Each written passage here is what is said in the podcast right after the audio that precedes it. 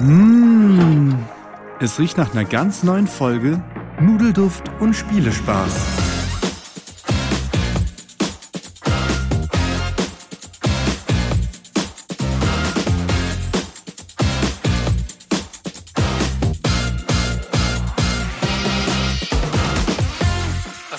Wir sind ja jetzt schon beim Aufnehmen, genau. Ach so. Ja, dann können wir doch jetzt einsteigen mit der Begrüßung. Wir können auf jeden Fall einsteigen mit der Begrüßung. Ich würde sagen, willkommen zur Folge 1 von Nudelduft und Spielespaß. Ne? Wir freuen uns auf eine gemeinsame Folge. Und unsere erste Folge, schauen wir einfach mal, wohin uns das Ganze führt. Schauen wir mal, was wird. Ja. Und unser Thema heute sind die Top 3 Lieblingsspiele als Einstieg und für alle, die zum ersten Mal reinhören, ähm, ne, wir werden die Spiele nicht so sehr beschreiben, aber idealerweise viel mehr darüber diskutieren.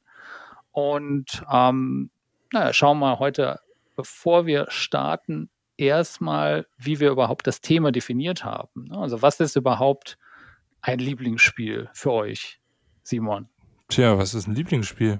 Ja, das Spiel, was man am liebsten spielt, würde ich sagen. Ne? Ich weiß nicht, wie habt ihr euch das? Äh, also ich habe das immer so, dass ich einmal im Jahr so eine Top-Liste für mich selber mache, mit Hilfe von ähm, PubMeeple. So ein, mhm. so ein Tool, wo man ja quasi seine gespielten Spiele, die man mit BGG wie getrackt hat, auch gegenüberstellen kann und immer zwischen zwei Spielen entscheiden muss. Und ja, die Engine rechnet nachher dann so eine Top 100 oder auch Top 1000, wie auch immer, heraus. Ja, und äh, ich bin tatsächlich mit den oberen Plätzen auch sehr zufrieden. Also die Top 3 fiel mir nicht so schwer tatsächlich. Also der, der Gap zwischen Platz 3 und Platz 4 war bei mir recht groß aktuell, aber der wird auch im nächsten Jahr sicherlich sich wieder verschieben, bin ich mir sicher. Ja, da, da, also natürlich Lieblingsspiel, aber ich habe auch erst überlegt, ob ich so ein Ranking aller, aller PubMeeple machen sollte, aber ähm, habe für mich nochmal Lieblingsspiel mehr so definiert, dass ich auch eine extremst hohe Anzahl gespielter Partien bei dem Spiel haben wollte. Mhm. Weil, äh, um ein Beispiel zu nennen, ne, ich habe jetzt drei Partien Voidfall gespielt, fand ich bisher sehr, sehr gut, also gefällt mir wirklich sehr gut. Und hätte ich aber nicht ansatzweise jetzt für dieses Thema irgendwie in Erwägung gezogen, weil ich einfach denken würde, da drei Partien ist gar nicht zu frisch. Das ja. ist, da kann einfach noch alles passieren. Und, und für mich waren das jetzt wirklich auch Spiele, wo ich sagte, ähm, also mal kleiner Spoiler, Platz eins würde ich zum Beispiel sagen, finde ich, ist wahrscheinlich objektiv gesehen noch nicht mal ein richtig tolles Spiel. Das Aber ist wunderbar, dass du, dass du das uns dann vorstellst. Ich da schon mal ein bisschen Futter. Ja. Aber, aber es ist einfach ein Spiel, was ich unglaublich gerne spiele und wo unglaublich ja. viele Emotionen mit dabei sind. Ja, aber das reicht doch eigentlich aus. Thomas, wie hast du es definiert? Ja, ich habe es nicht äh, gerankt mit dem Tool, ich habe es eher intuitiver gemacht und ähm, dabei auch überlegt, so die meistgespielten, dann äh, wäre bei mir, glaube ich, Schottentotten auf die Eins äh, gekommen. Und ähm, und ja, äh, Konsorten, ähm, ja, auch, ähm, könnte man noch eine eigene Folge drüber machen, aber ähm, ich habe dann praktisch, bei mir war am umkämpftesten tatsächlich der dritte Platz, also eins und zwei standen fest, einfach durch äh, die Spiele, die es sind, ähm, kann ich dann nachher sagen. Und der dritte Platz, da wollte ich dann noch was, was irgendwie ähm, einen dritten Faktor repräsentiert, ne? also wo man einfach sagen mhm. kann, okay, die beiden beiden sind, waren die ganze Zeit gesetzt und dann dachte ich, was nimmst du auf den dritten rein, was irgendwie meine ganz persönlichen Lieblingsspiele repräsentiert? Und es ist eins geworden, dass ich auch gar nicht so häufig gespielt habe, aber dass da einfach so repräsentativ für eine Art Spiel, die ich mag, äh, hingehört, weil die anderen das nicht abdecken. Das heißt, du wolltest eher deine Diversität in der Top 3 abbilden. Ich wollte zeigen, was ich für ne, ein spezielles Schneeflöckchen bin, genau. Wäre ja eigentlich auch ganz interessant, wenn wir gleich die Plätze vorstellen, mal zu sagen, wie viele Partien haben wir denn so getrackt. Also ich würde auch ähm, auf jeden Fall Stefan zustimmen, dass ja, also ich erstelle mittlerweile mit dem PubMeeple-Tool auch gar nicht mehr äh, alle Spiele, weil dann wäre ich drei Jahre beschäftigt von den Spielen, die ich je gespielt habe. Ähm, sondern habe jetzt, glaube ich, 120 am Ende rausgesucht, um meine Top 100 zu machen. Und da ist eh schon ein Faktor, dass ich es mindestens zwei, dreimal gespielt haben muss, um überhaupt äh, ins Ranking aufgenommen zu werden. Weil, wie du sagtest, Stefan, so frische Dinger, die müssen sich halt auch erstmal wieder behaupten. Ne? Es gibt immer so Spielerhypes, wo man sagt, ah, tolles Spiel und dann merkt man aber irgendwie kommen sie nicht mehr so ganz auf den Tisch und das wäre dann auch irgendwie falsch in der Top-Liste. Also bei mir sind es auf jeden Fall auch Spiele, die, die sich absolut gesettelt haben und wo ich sage, die habe ich ja entweder wirklich schon durchgespielt oder ähm, da kriege ich immer mehr von. Ne? Und da kommen auch weiterhin Partien zusammen. Ich finde, das ist noch wichtiger in den Top 3, dass du Spiele hast, die ähm, ja nicht nur insofern gut sind, sondern die du auch wirklich jederzeit aktuell gerne spielen würdest. Wenn jemand dich um nicht um drei Uhr nachts, aber wenn dich jemand, äh, weiß ich nicht, am Spieleabend fragt und sagt, ey, hast du Bock auf das Spiel? Ähm, dann ja, auf jeden Fall. Dann wäre das für mich auf jeden Fall so ein Top-Titel. Ja, und einfach auch die Wahrscheinlichkeit, wo du sagen würdest, oh, okay, heute mal fünf Jahre weitergedacht, ähm, glaube ich, dass das alles Spiele sind, die ich dann noch spielen würde ja. oder die dritte Auflage davon. Ja, bin ich mir auch, bin ich mir auch sicher. Oder zumindest die sich so dann ins Gedächtnis reingebrannt haben, dass sie ewig in der Top 100 bleiben. Also bei mir bei den Top 3 auf jeden Fall. Ja. Die Gefahr ist ja immer groß bei, bei sowas, ne? dass du sagst, ne, hier Cult of the New, ne? wir, wir kennen das ja auch alle selber. Ne? Ja, klar. Du spielst ein neues Spiel und, und da freust du bisher erstmal, freust dich und denkst, ach, das könnte ja echt ganz cool sein. Aber oft ändert sich das ja auch wirklich dann. Ne? Ich glaube, Simon, du hast selber mal gesagt, ne? die verflixte fünfte Partie. Mal gucken, ja, wie, ja. wie das äh, dann so ist. Also gerade bei Eurogames finde ich finde ich sogar mittlerweile die verflixte dritte, vierte Partie. Also ähm, wenn es die Euros bei mir schaffen, diese Grenze zu überschreiten, dann sind sie wirklich sehr, sehr gut. Oder dann gefallen sie mir persönlich sehr, sehr gut. Aber ähm, ich habe es häufiger so, dass ich ein gutes Spiel spiele und denke, boah, ist wirklich schön, aber dann habe ich irgendwie dann doch erstmal auch nach einer oder zwei Partien ist erstmal satt und ähm, das ist dann nicht Top-Titel-Potenzial. Das ist ein super Spiel dann auch und wir haben eben auch den Luxus, dass wir jetzt gerade 2023 in einer Zeit leben, wo einfach fantastische Spiele durchgehend rauskommen, aber das macht es natürlich umso schwerer für Spieler, sich da wirklich noch in die Top-Listen reinzu, reinzuhauen, weil wir ja so viele gute Spiele zur Auswahl haben. Und da reicht gut dann eben auch manchmal nicht mehr aus. Ja, man hat halt auch einen Mordsdurchsatz, ne? Also allein schon auf die Anzahl ja. Partien zu kommen, dabei auch nicht zu sagen nach einmal, okay, das nächste, das nächste, das nächste. Man möchte ja auch viel durchprobieren, ähm, dass sich dann was festsetzt, wo man sagt, okay, da setzen wir uns alle nochmal zusammen hin, gerade wenn du eine Vierergruppe brauchst oder sowas, ne? Das heißt dann schon was, ja. Und ja, wollen wir dann mal starten? Ja, würde ich auch sagen. Ne? Fangen also wir, haben, mal los. Wir haben uns überlegt, ähm, wir nehmen uns einfach Spieleanleitungen von aktuellen Spielen, vielleicht auch älteren Spielen und gucken, wer da Startspieler werden würde. Und der darf quasi anfangen, seinen dritten Platz vorzustellen und der darf natürlich dann aussuchen, wer in der Rangreihenfolge danach kommt. Simon, und zwar, welche Anleitung hast du uns rausgesucht? Und zwar habe ich uns äh, ein schönes Spiel, wirklich, spiele ich sehr, sehr gerne. Äh, Mischwald habe ich rausgesucht. Um Gottes ähm, Gerade hier auch sehr, sehr berühmt und äh, begehrt. Ja, ich finde es wirklich fantastisch. Mhm. Also ich tippe, dass es beim Kennerspiel des Jahres ähm, und hoffe auch, dass es da so ein bisschen ähm, ja, Anerkennung findet. Wir werden mal schauen. Auf jeden Fall ähm, ja, ist dort in der Anleitung geschrieben, es beginnt, wer zuletzt einen Waldspaziergang gemacht hat. Jetzt, Jetzt müssen wir natürlich gespannt, eruieren, ja. wann war das? um Gottes Willen. Das würde ich sagen, ist acht oder neun Monate her. Ich dachte jetzt Jahre. Ja. da hätte ich mir Sorgen gemacht. Frag nicht, wann wir überhaupt zuletzt draußen waren. ja, Acht oder neun Monate. Dann bin ich definitiv früher. Also bei mir war es, soweit ich weiß, in den Herbstferien oder kurz davor, aber tatsächlich mit einem Klienten bei mir auf der Arbeit.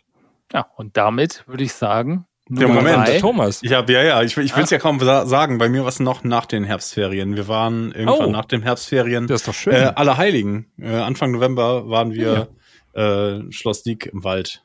Ja, also ich finde den Wald auch immer schön. Also von daher ne, äh, ist das jetzt auch gar nicht schlimm, dass du anfangen musst. Doch, es ist ein bisschen schlimm, weil mein, mein Pick, glaube ich, so ein bisschen ähm, spezieller ist. Ähm, und, du meinst, damit die Leute direkt abgeschreckt werden? Ja. Damit die Leute, damit die Leute direkt wissen, woran sie und, sind. Und genau. wir werden sowieso drüber herfallen. Genau, ja, das, das muss man halt auch dazu sagen. Wir trash-talken hier äh, hart. Ne? Und äh, das meinen wir auch zu 100 Prozent ernst. Und ähm, persönlich treffen wir uns auch einfach nicht. Weil ja. äh, das wäre auch zu krass. Ist zu ja, gefährlich auch für alle Umstände. Zumindest machen wir den, das sei ja vielleicht an der Stelle mal gesagt, auch, auch den Podcast ja auch, um schon über Spiele zu diskutieren, weil wir auch immer sagen, ne, es sind eben auch nicht alle Spiele gut und es ist trotzdem Geschmackssache und da kann man einfach mal auch drüber sprechen. Ja, und ich glaube, wir haben auch eine sehr unterschiedliche Meinung häufig über Oh Spiele. ja. Also zumindest, ähm, ja doch, würde ich, würde ich schon Ja. sagen. Also Thomas und ich haben, glaube ich, dann doch ein bisschen mehr Überschneidung, aber mit dir, Stefan, haben wir ja häufiger mal so Spiele, wo die Meinungen auseinandergehen und dann merkt man irgendwann, oh, äh, der Thomas hat ja das eine Spiel noch gar nicht gespielt, was er ja schon für Spiel des Jahres nominiert war. Oh ja. So läuft das dann manchmal. Ne? Häufig, genau. Und äh, manchmal ist es aber auch so, dass äh, die 20 Prozent, wo wir uns nicht überschneiden, dann umso weiter auseinandergehen. Ja. Das, ist, Ja. das kann auch passieren. Ja, ich sag mal, beim, ich fange ich fang mal an mit dem dritten Spiel. Ich äh, teaser das mal so ein bisschen an. Ähm, ich glaube, der Simon hat es schon gespielt. Stefan, wir haben es noch nicht zusammen gespielt. Es ist ein Spiel, das eine Mechanik drin hat, die ich sehr, sehr liebe. Und zwar ist es ein spielergesteuerter Markt mit Angebot und Nachfragemanipulation.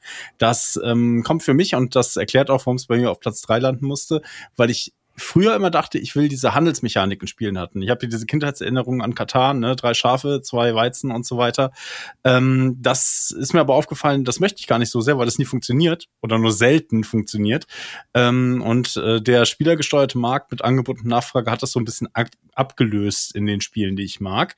Und ähm, deshalb landet ein Spiel bei mir auf Platz drei. Simon, weißt du schon, was, was es sein könnte? Also ich bin mir absolut sicher eigentlich, Ja. dass es äh, Brick und Mortar ist. Das ist richtig. Oder äh, Brick and Morty, wie das bei uns im Hause heißt.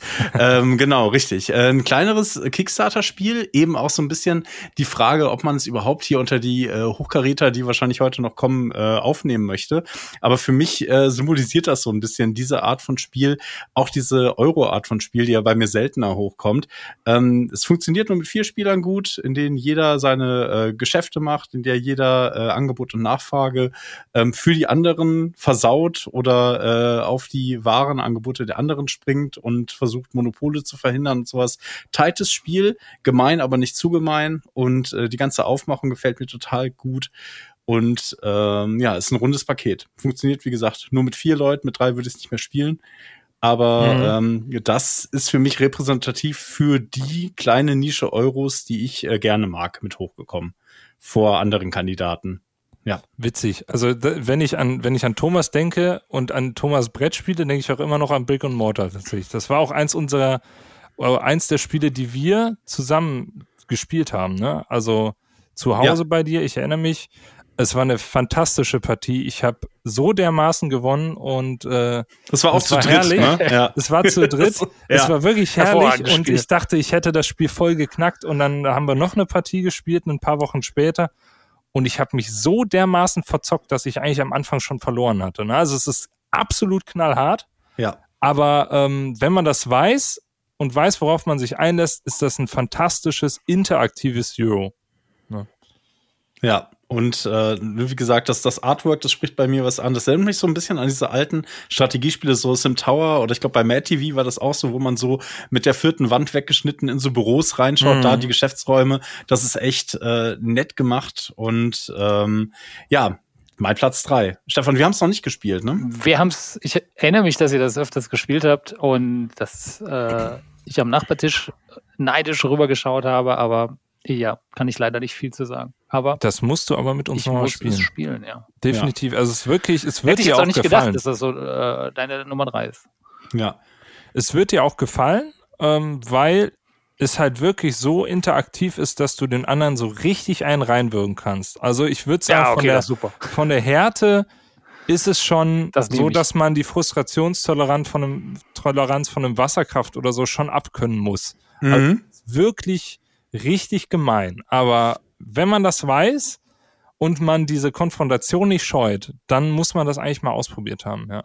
Ja, ist gut, dass du Wasserkraft erwähnst. Das wäre mein nächster Kandidat praktisch in der Sparte gewesen. Ne? Mhm. Aber, ähm, da äh, habe ich dann doch Brick and Mortar genommen, weil ich das öfter gespielt habe und das Gefühl bin, habe, dass ich da schon weiter in den Systemen drin bin. Ne? Hätte Wie viele Partien hast du denn schon gespielt? Ich Wollte jetzt glaube- dazu sagen. Ja, ich komme an die fünf ran. So die fünf habe ich jetzt als Okay, Mindestmaß gesetzt und so. Ja. Das ist aber viel für mich dabei, ne? Weil Ja, vor allen äh, Dingen bei so einem ja. Spiel, ne, wo man auch wirklich vier Personen sein muss. ja.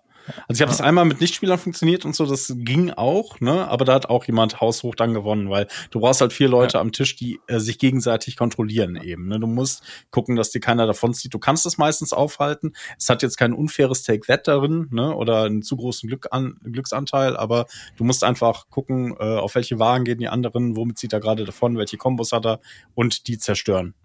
Super ja, und es ist halt fies, weil wie, wie hing nochmal das Einkommen irgendwie zusammen? Weil die Siegpunkte, also es ist ein Rennen auf Siegpunkte, aber zudem gibst du auch ähm, ja, je, du kannst dann Einkommen für Siegpunkte ausgeben. Genau, und ja. da, das fand ich total gemein, weil du willst eigentlich nach vorne, aber je später du dir die Siegpunkte kaufst, desto, desto teurer wird's halt.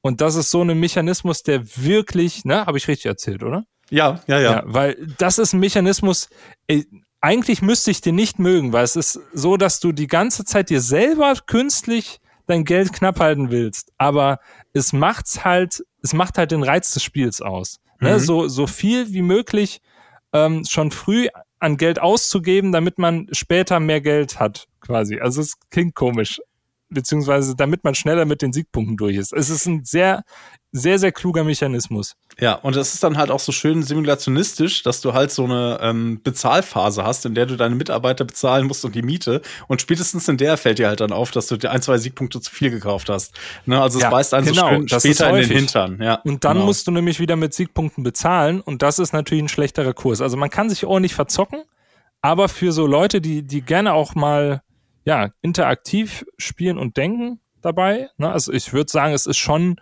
also ich würde es jetzt schon auf einem niedrigen Expertenniveau sogar ranken von ja. der Komplexität, weil es wirklich in sich geschlossen ist es gar nicht so schwer von den Regeln, aber es ist im Spiel schon komplex.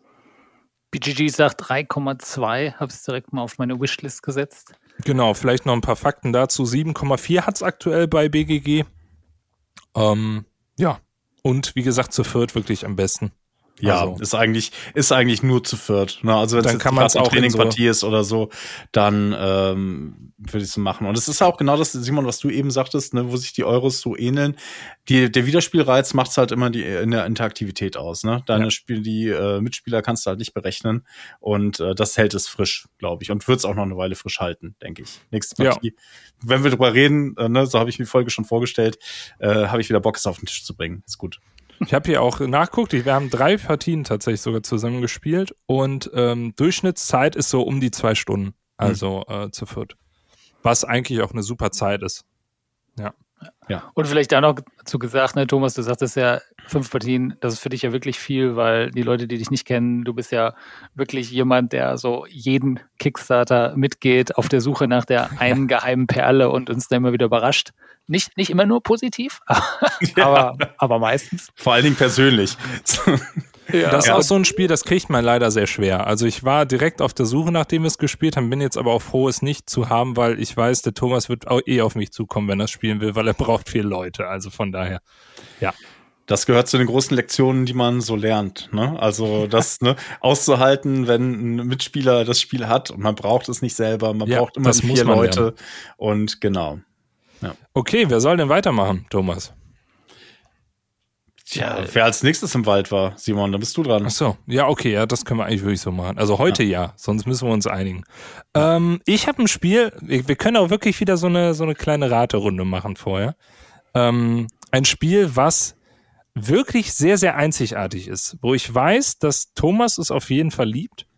Und ähm, ich muss auch sagen, dass mich das Spiel absolut gefesselt hat. Jede Partie ist anders. Es ist auch wieder ein gemeines Spiel, was seltsamerweise bei mir drin ist, weil normalerweise bin ich nicht so der gemeine Spieler, aber es ist in der Kürze der Zeit doch gemein. Es ist ein Zivilisationsspiel und ähm, es sieht, ich sag mal, speziell aus. Weißt du schon, was ich meine, Thomas? Ja, ich weiß, was du meinst. Das weißt du, was ich meine, Stefan? Ich bin draußen, wie immer. Okay. Ja, Thomas, was habe ich denn hier? Ja, Innovation natürlich. Richtig. Ah. Ja. Innovation, ein Karl Schudig-Spiel. Ähm, und ja, was macht man bei dem Spiel? Eigentlich sehr wenig. Also wir haben fünf verschiedene Farben und können am Anfang oder generell immer eine Karte entweder ausspielen oder eine Aktion auf den Karten nutzen. Ähm, der Clou ist, wenn jemand anderes mehr Symbole von einer bestimmten Sorte hat als man selbst, dann darf er die Aktion auch nutzen. Und man kann dafür dann quasi als Trostpreis eine Karte ziehen, aber ist jetzt nicht so besonders cool. So, das heißt, man muss immer so genau im Blick halten, wie viele Symbole haben die anderen so.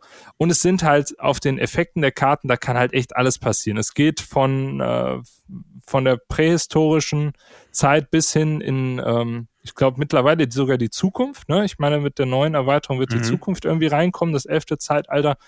Und ähm, es wird immer krasser. Also es ähm, natürlich fangen wir an mit äh, Erfindung des Rades oder sowas und irgendwann kommen später äh, AI und Roboter und keine Ahnung was. Und so fühlen sich die Effekte auch an. Das heißt, man kann dem anderen Karten klauen, man kann dem anderen ähm, Siegpunkte klauen. Wir versuchen ja bestimmte Anzahl an Siegpunkten zu haben und dann ja Achievements zu claimen. Die gehen auch über andere Wege. Also es gibt verschiedene Möglichkeiten auch ja quasi nachher ähm, den Sieg für sich zu beanspruchen. Und es ist wirklich so einzigartig, sieht wirklich sehr speziell aus. Ähm, steht aktuell auch nur bei einer 7,3 bei BGG. Irgendwie mögen die Leute die Katschudik-Spiele nicht so gerne. Und ähm, würde sagen, ist auf dem Kenner-Niveau. Aktuell steht hier 2,76. Geht eigentlich. Und das Coole ist, zu zweit ist es so in 20, 30 Minuten auf jeden Fall gespielt. Zu viert würde ich sagen, auch in ja, unter einer Stunde, würde ich, würde ich mal sagen es ist hochinteraktiv, macht richtig Laune und ähm, ja, der neue Kickstarter ist ja jetzt vor ein paar Monaten angelaufen. Da hat der, ist der Thomas netterweise mit mir zusammen drin.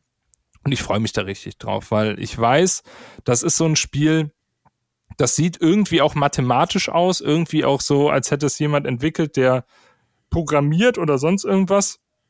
Und man muss echt durchsteigen, man muss die Karten kennen. Aber ich habe mittlerweile 30 Partien gespielt und das auch erst seit einem halben Jahr, glaube ich. Ne? Also ich könnte mal nachschauen, wann meine erste Partie war. Ja, dieses Jahr im März. Also etwas mehr als ein halbes Jahr. Und ähm, das spricht für sich. Also das ist so ein, so ein Absacker, wo ich sage, der haut aber schon auch von der Taktik und äh, wie spiele ich und wie muss ich auf die anderen achten schon sehr gut rein. Ja, und ist im Kickstarter momentan zu haben? Gewesen. Oder, also gewesen. gewesen. Okay, Weiß nicht, ob die noch einen Late Pledge aufhaben oder so. Aber ähm, ja, es ist fantastisch. Es macht eine Sache, die nenne ich mal so, es ist mechanisch thematisch. Das heißt, das, was auf den Karten passiert, ist immer abgedreht. Aber wenn du eine äh, Karte hast, die irgendwie Age of Piracy heißt, dann klaust du dem anderen halt Karten und du hast halt diesen Moment im Kopf, wo du denkst, ja klar, mache ich das, wenn die Karte auf Piraten geht und sowas. Ne? Und ähm, das äh, macht die ganze Sache sehr speziell. Auch das, was man mit den Karten macht, ne? Multi-Use-Cards und ähm, verrückte Sachen passieren eigentlich in, in jeder Runde. Es skaliert sehr gut von zwei bis vier und ähm, es sind besondere Spiele, die polarisieren. Ne? Also mich wundert, mich wundert, Voll. dass der Score über einer sieben ist, weil die Leute hassen oder lieben es. Ne? Wobei ich glaube, die äh, Menge der Leute, die es lieben, ist etwas größer. Also bei Innovation, es gibt andere streitbarere Karl Schudig-Titel. Ne? Ja, also, denke Simon, du hast dich da ja auf den Deep Dive begeben, ne? Ja, ich habe jetzt, ich habe, äh, ich habe ja, ich habe jetzt ein paar zu Hause. Äh, ja. Muss aber auch wirklich sagen, äh, sowohl Ruhm für Rom als auch ähm, hier das neue Agency kommen beide lange nicht an Innovation ran. Um, das ist ein Meisterwerk für mich, ein absolutes Meisterwerk, wo ich weiß, ähm, ich werde, ich habe das Grundspiel so häufig gespielt und dass es sich nach 30 Partien null abgenutzt hat, also so wirklich null, sondern dass man erstmal so fünf Partien gebraucht hat, um so ein bisschen reinzukommen, die Karten zu kennen und dann so richtig losspielen zu können. Und dass es sich jetzt immer noch, noch frisch anfühlt und sich immer noch so anfühlt, dass ich sage, boah, ich habe da jetzt, ich, also ich möchte es morgen spielen, tatsächlich. also ich habe da jetzt wieder Bock drauf, wenn ich da wieder drüber spreche. Es ist, es ist fantastisch. Es ist absolut speziell, aber ich finde, als Brettspieler sollte man es schon mal zumindest ja, mitgespielt haben, weil es ja so etwas Besonderes ist, was man in keinem anderen Spiel irgendwie gesehen hat, was schon sehr gemein ist. Ne? Also es kann passieren, dass du plötzlich, äh, du hast ein, eine halbe Stunde gespielt und du hast eine richtig schöne Engine und schöne Karten, ne? also ist ja auch so ein bisschen Engine, Tableau-Building. Und ähm, plötzlich ähm, hat der eine eine Karte und er zieht dir jedes Mal deine Karten raus und plötzlich ist dein ganzer Tisch vor dir leer. So, das kann passieren. Es kann auch passieren, dass eine Dreiviertelstunde gespielt wird und dann wird die Atombombe geschmissen und alles ist weg. Das komplette Spiel ist auf Null resettet. Das kann auch passieren. Ist mir noch nie passiert tatsächlich. und ähm, benötigt, glaube ich, auch viel Vorarbeit. Deshalb ist es auch noch nie passiert. Aber es ist möglich. Es ist auch möglich, über äh, was anderes als diese Siegpunkte zu gewinnen. Also es gibt so viele verschiedene Möglichkeiten und die Karten sind so gut designt. Also es ist so schön, die Kombination zwischeneinander zu entdecken, ähm, zu wissen, okay, die blauen Karten gehen eher auf das, die gelben auf das. Und es ist wirklich so ein Zivilisationsspiel, wo ich sage 10 von 10. Absolut. Was ich da aber raushöre, ist ja, dass du eben nicht wie bei anderen Spielen, die sehr viele Karten haben, wo man sagt, okay, am Anfang ist es interessant, die Karten kennenzulernen, aber dann kenne ich sie irgendwann und dann ist auch gut. Höre ich jetzt da das Gegenteil raus, dass du eher sagst, es steigt sogar im Wert, noch wenn ich die Karten kenne. Ja, genau. Also ich, wür ich würde auf jeden Fall sagen, das Spiel geht von einer 8 von 10 auf eine 10 von 10 hoch, wenn du die Karten kennst. Weil du dann taktisch spielen kannst und weißt, dadurch, dass jedes ähm, Zeitalter auch abgearbeitet wird. Das heißt, alle Karten vom ersten Zeit Zeitalterstapel werden bis auf ich, ich, weiß gar nicht, ist irgendwas nicht drin? Kann sein, durch, durch Scorn. Vielleicht so ein paar sind nicht drin, aber du kannst immer wieder abschätzen, welche Karten kommen jetzt wieder neu rein. Wie, ähm, wie könnte der andere spielen? Ähm, beziehungsweise gehe ich darauf und ziehe jetzt einfach nochmal eine Karte, weil ich auf die Karte hoffe. Und das, was sich am Anfang vielleicht etwas unfair oder, ähm, oder auch unberechenbar anfühlt, wird nachher planbar. Und ähm, das macht das Spiel wirklich fantastisch. Und äh, ich denke, deshalb polarisiert es auch eben, weil die Leute, die es nur einmal spielen, auch nur so ganz an der Oberfläche kratzen. Ja.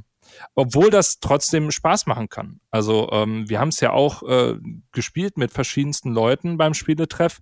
Und ähm, bisher war das Feedback nur, ja, es ist ein witziges Ding auf jeden Fall, ne, für die Zeit von Leuten, die die Erstpartie massiv verloren haben, aber den Wert des Spiels doch gesehen ja. haben. Also es ist nicht nett zu Neuspielern, das, deshalb. Das ne? ist das, das Problem, ja. wenn ich es jetzt mit Neuspielern spiele, dann wird es, na, wobei es ist gar nicht so unwahrscheinlich, dass ich vielleicht doch noch verliere. Aber ähm, es ist natürlich sehr hart für, äh, für Neulinge, hm. da reinzukommen. Aber wie gesagt, es lohnt sich. Aber hat schon ein spezielles Artwork quasi. Ja, so Artwork das Artwork sieht halt Karl Schudig-mäßig aus, als hätte, ja, wie gesagt, ich glaube, der ist irgendwie Mathematiker oder Informatiker, so sieht das auch aus, als wäre das so auch mit If-Sätzen ja. und sowas drauf. Es ist sehr speziell, aber wer darauf Bock hat, ja, mega Ding, mega. Mal gucken, ob sich ein deutscher Verlag nochmal schnappen wird, war damals bei Schwerkraft. Mittlerweile mit leider einem anderen Artwork, zu horrenden ja. Preisen verfügbar, wobei ich auch rückwirkend sagen würde, auch 60 bis 100 Euro würde ich für die deutsche Version zahlen, hätte ich, würde ich kein Englisch können, aber ähm, ja, mit der neuen, äh, mit der neuen Ultimate Box wird es auch nochmal neue Erweiterungen geben. Und ich hoffe, dass die Erweiterungen auch besser integriert werden, weil das ist so ein bisschen das Manko. Die Erweiterungen sind nicht unbedingt geschickt implementiert tatsächlich. Und da wollte er wohl auch nochmal rangehen und das ist auch so ein Kernmerkmal des neuen Kickstarters, dass er wohl versucht, die Erweiterung etwas besser zu, zu integrieren in das Spiel. Also es reicht auf jeden Fall die Grundbox, ähm, die bekommt man auf Englisch auch noch, die kostet dann 20 Euro und damit habt ihr erstmal wirklich genug Partien Spaß. Ne? Und das finde ich auch echt cool. Also Preis-Leistungs-Verhältnis ist, ist äh, gigantisch. Also dass da auch 20 Euro Grundbox reicht und passt. Ja, auf jeden Fall. Also äh, wir haben jetzt eine kleine Erweiterung drin, aber ich bräuchte die nicht. Also manchmal spielen wir auch ohne. Und Mit die wie vielen eine, Spielern würdest du sagen am liebsten? Äh, ich spiele jetzt am liebsten zu zweit, weil es dann am taktischsten ist, ne? weil ja. man dann genau weiß, was der andere vor sich liegen hat. Und es geht ja darum, auch zu gucken, welche Symbole brauche ich noch, damit der andere seine Aktion dann nicht mehr die ganze Zeit durchballern kann, sondern ich davon auch profitiere. Ähm, zu dritt fand ich es aber auch gut und zu viert fand ich es auch gut. Da kam halt dann okay. nur ein bisschen mehr Chaos rein. Ne? Also dann kannst du halt nicht mehr darauf achten, dass jemand anders deine Aktion nicht mehr mit durchführen kann, weil das wird, äh, wird dann zu viert eher schwieriger. Aber es ist in allen Spielerzahlen, finde ich, ein sehr gutes Spiel.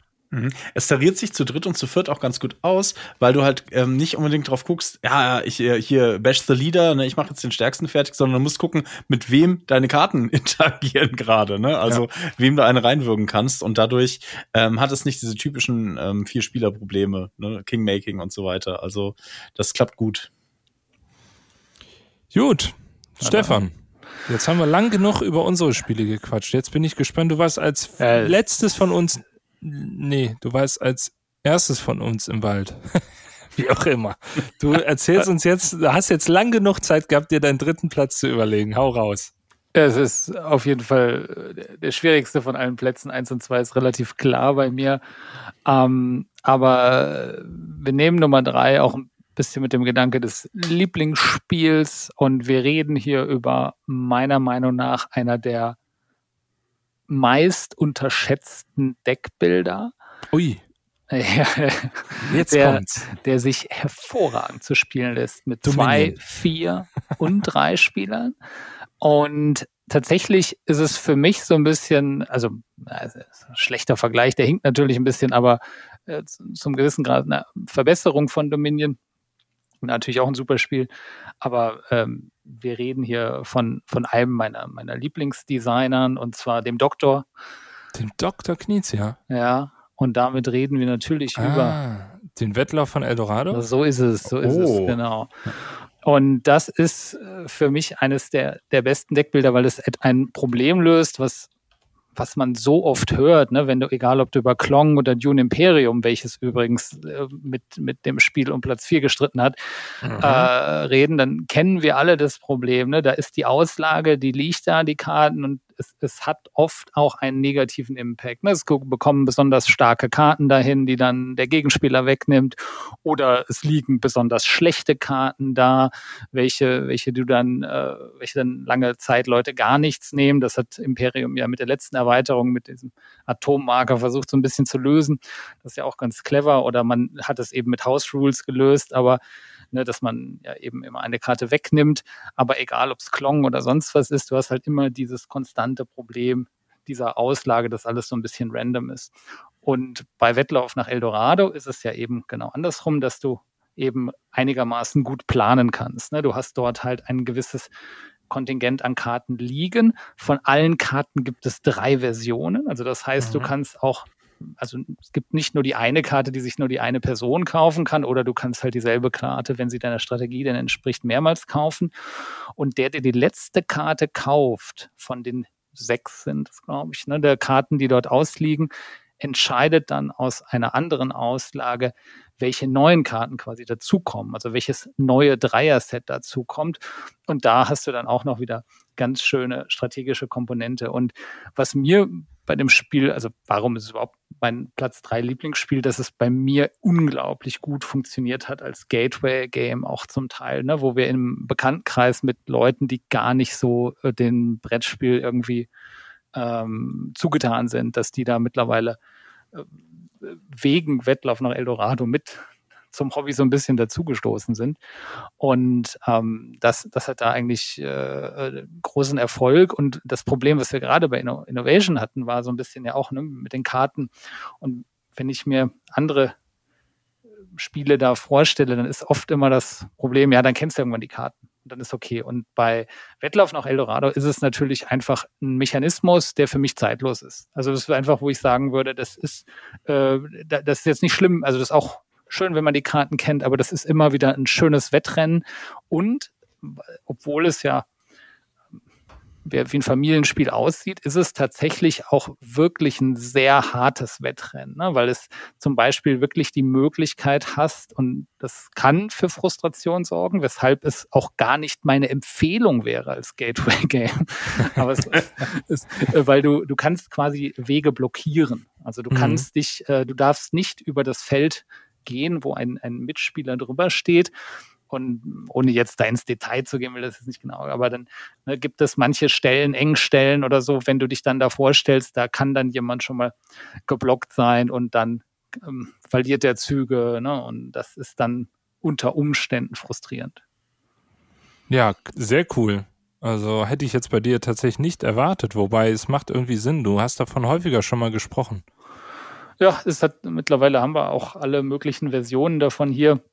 Ich habe mir noch nicht die äh, Neuauflage, da gibt es eine neue mit etwas schickerem Design, wo Meinst du das aber, Vincent Titré? Genau, richtig. Ja. Und das ist quasi äh, die ähm, äh, aber da, für meinen Geschmack war das dann wieder ein kleiner Rückschritt, weil zum, zum Beispiel die Ikonografie oft schlechter war, als dass du, da gibt's diese Paddel und, und Macheten mhm. und so weiter, dass man die deutlich dann nochmal schlechter erkennt. Aber vielleicht holen wir es auch nochmal dazu. Und was ich bei dem Spiel wirklich mag, ist, dass es, also es, sehr schön zu zweit funktioniert, aber auch zu dritt und zu viert. Also es ist eins der Spiele, also zu dritt gefühlt noch am schlechtesten, aber es mit vier Leuten hat es eben sehr starken Wettkampfcharakter und zu hm. zweit löst es das so, dass man zwei Figuren spielt und beide auch ins Ziel bringen muss. Eigentlich äh, witzig. Also ich habe es damals mal online gespielt in der Corona-Zeit und ich fand es so okay, aber das ist halt immer dem geschuldet, dass man es irgendwie im Tabletop-Simulator spielen muss. Ich, nach dem, was du erzählt hast, habe ich jetzt auch nochmal richtig Lust. Ich denke, das könnte sogar was für mich auf die Arbeit sein. Ähm, ich finde interessant auch, dass du sagst, zu zweit am besten, weil damals, als ich es gespielt hatte, da habe ich es, meine ich, auch schon innerlich aussortiert gehabt, weil die Leute gesagt haben, ja, zu zweit muss man zwei Figuren spielen, ist nicht so mega. Und ähm, BGG sagt jetzt aber auch zu zweit und zu viert am besten. Ja. Beziehungsweise zu dritt, warum auch nicht, ne? Weight Rating bei 1,93, das heißt wirklich, ich sag mal, gehobenes Familienniveau und halt auch eine kurze Spieldauer. Also jetzt, wo ich es mir nochmal anschaue, muss ich sagen, Deckbuilding ist ja sowieso einer meiner Mechanismen und auch von dir, Thomas, weiß ich ja, Ne, ja, verdammte ja, Axt. Ich kann gleich schon wieder bei also, Thalia gucken. Das Schöne, ja, also, also ich, ich schon parallel bei eBay. das Schöne bei dem Spiel, und das ist so, wenn ich so vergleiche mit Klong oder Dune, ne, bei Klong oder Dune, bei Dune ne, haben wir auch alle oft genug gespielt, ne, dann kommt irgendwann so eine Karte, du musst am Anfang so ein bisschen Glück haben, okay, da, ah, dann kommt die Karte, dann kannst du so ein bisschen deine Strategie drauf aufbauen, dann kommen aber die anderen Karten nicht, oder, ne, mhm. die dazu passen. Und bei Dune Imperium, äh, bei, bei, Wettlauf nach Eldorado ist es ja so, du hast diese Rennstrecken, also das ist ja auch so ein modularer Plan dabei. Und äh, die Einsteiger-Variante ist, ist recht simpel, aber nachher kannst du dir wirklich gut überlegen, was ist meine Strategie? Also bevor du losspielst, ja. kannst du dir schon überlegen, weil es gibt unterschiedliche, du kannst die längeren Wege gehen, die haben dafür dann manchmal andere Vorteile, dass du dort Karten aussortieren kannst aus deinem Deck und das Deck halt äh, sehr gut machst, äh, also schneller machst. Oder du hast bestimmte Engstellen, wo du nicht weißt, ob du die, die, wo du besonders starke Karten für brauchst, dann weißt du nicht, ob du darauf gehen willst. Also du überlegst dir wirklich von Anfang an, was ist deine perfekte Strategie und versuchst diese dann am besten umzusetzen. Und ähm, was auch stark ist, du gehst sehr oft durch dein Deck durch. Also du kommst viel mhm. öfter, also es rotiert viel schneller. Also es hat auch sehr oft diesen Charakter, dass du manchmal dann auch, wenn Leute weiter hinten sind, die dann im, am Endeffekt aufholen. Es hat einen Mechanismus, welches die Leute, der noch die Vorgehen belohnt in dem Fall. Ähm, aber ja, kann nach wie vor für mich generell so ein bisschen gefühlt eines der meist unterschätzten Spiele. Und, findest ähm, du es so unterschätzt? Also ich finde, es ist schon eins der Gateway Games. Also ich sehe auch gerade also Rank 124 bei BGG. Oh, das ist hoch, ja. Und Zurecht. 18 bei Family. Also okay, das okay. ist das aber, ist schon sehr hoch, aber du hast recht. Ja, wenn also ich, wenn ich unterschätze meine, so ich wollte gerade sagen, ne, dann ist ja, wir konsumieren ja auch alle relativ viele YouTuber und Co oder Podcasts und ähm, da höre ich da relativ selten von. Ja. Aber das ist so ein Bias gegenüber den äh, Familienspielen, glaube ich auch, ne, die dann irgendwie ja. in den Toplisten selten noch kommen. Hast du es denn mit Kindern probiert, ähm, wenn es so gemein ist oder wenn es so planbar ist? Deckbuilding nee, ist immer schwierig. Mit Kindern ne? gar nicht, ne? Eher so mit äh, vielen, also da, äh, wir kommen nachher noch zum Spiel, was ich mit einem meiner Kinder spiele, aber ähm, nee, in, in dem Fall gar nicht. Für meinen Sohn sind da zu wenig Monster drin. Ja.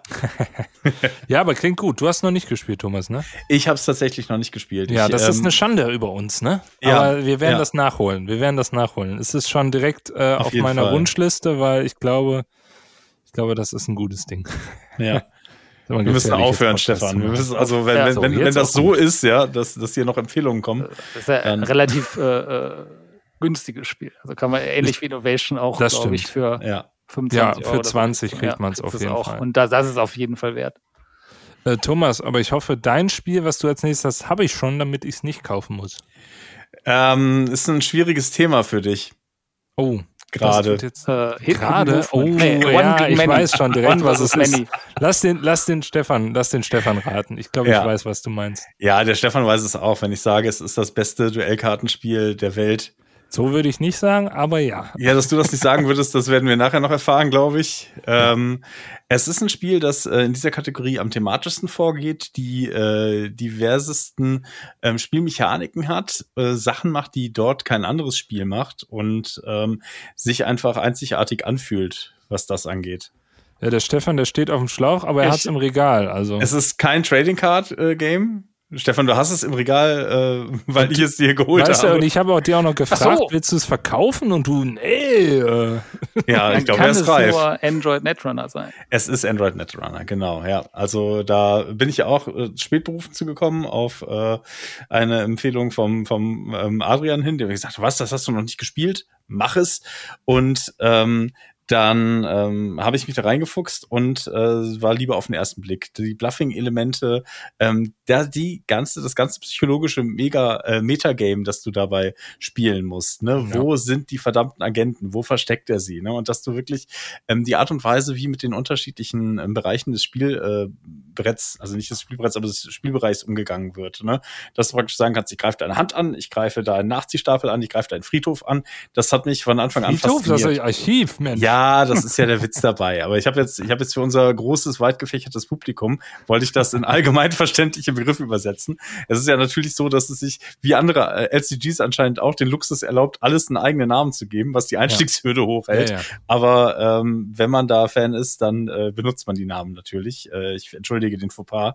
Und ähm, ich bin auch, also ich schäme mich auch ein bisschen, das als Lieblingsspiel zu nennen, weil ich natürlich im. Deckbuilding oder so auch zu wenig drin bin. Ne? Also ich habe nicht die, die Zeit, um das wirklich zum Lifestyle-Spiel zu machen und wir haben noch immer keine Liga aufbauen können, leider.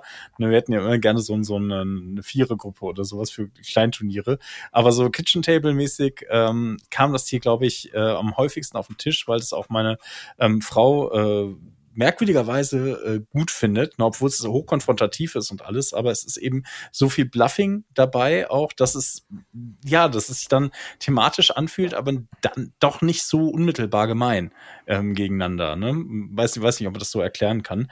Doch, und äh, die beiden Seiten sind hoch asymmetrisch, ähm, ne, Runner und ähm, Korb und ähm, es ist schön austariert. Es bietet einfach unfassbar viel ähm, Varianz dabei und ähm, momentan auch eine relativ günstige Einstiegshürde, wenn man eben auch diese Geschichte des Spiels verfolgt, dass das jetzt von den Fans gerettet wurde praktisch, ne, dass Null Signal Games das weitermacht auf einem, wie ich finde, als, ne, also als Späteinsteiger auf einem hohen Level, grafisch und ähm, mechanisch und äh, man einfach sagen kann, ey, für 30, 40 Euro besorgt ihr so ein Starter-Set, wenn sie denn verfügbar sind. Ne? Es wird langsam, eigentlich wird's langsam besser, ne? also bald sind sie wieder verfügbar, denke ich. Dann ähm, hat man mit der Starterbox, mit dem System Gateway erstmal eine Menge äh, Spaß und eine Menge Varianz dabei. Und ähm, ich glaube, auch diese Einsteiger-Decks, die da drin sind, so leicht war der Einstieg, glaube ich, noch nie. Und Das sollte man stimme ich gespielt haben. Ja. Das ja, also der Einstieg war tatsächlich, also ich habe auch das, das Original damals gekauft vor über einem Jahr und ich fand der Einstieg war sehr, sehr heftig. Also Ja. wirklich, wir haben So. die Anleitung angeschaut, wir haben Hm. die Decks gespielt und ich würde nicht sagen, dass ich das Spiel richtig verstanden hatte, so wie, wie jetzt. Und ähm, ich bin jetzt diesen Monat tatsächlich wieder eingestiegen, witzigerweise.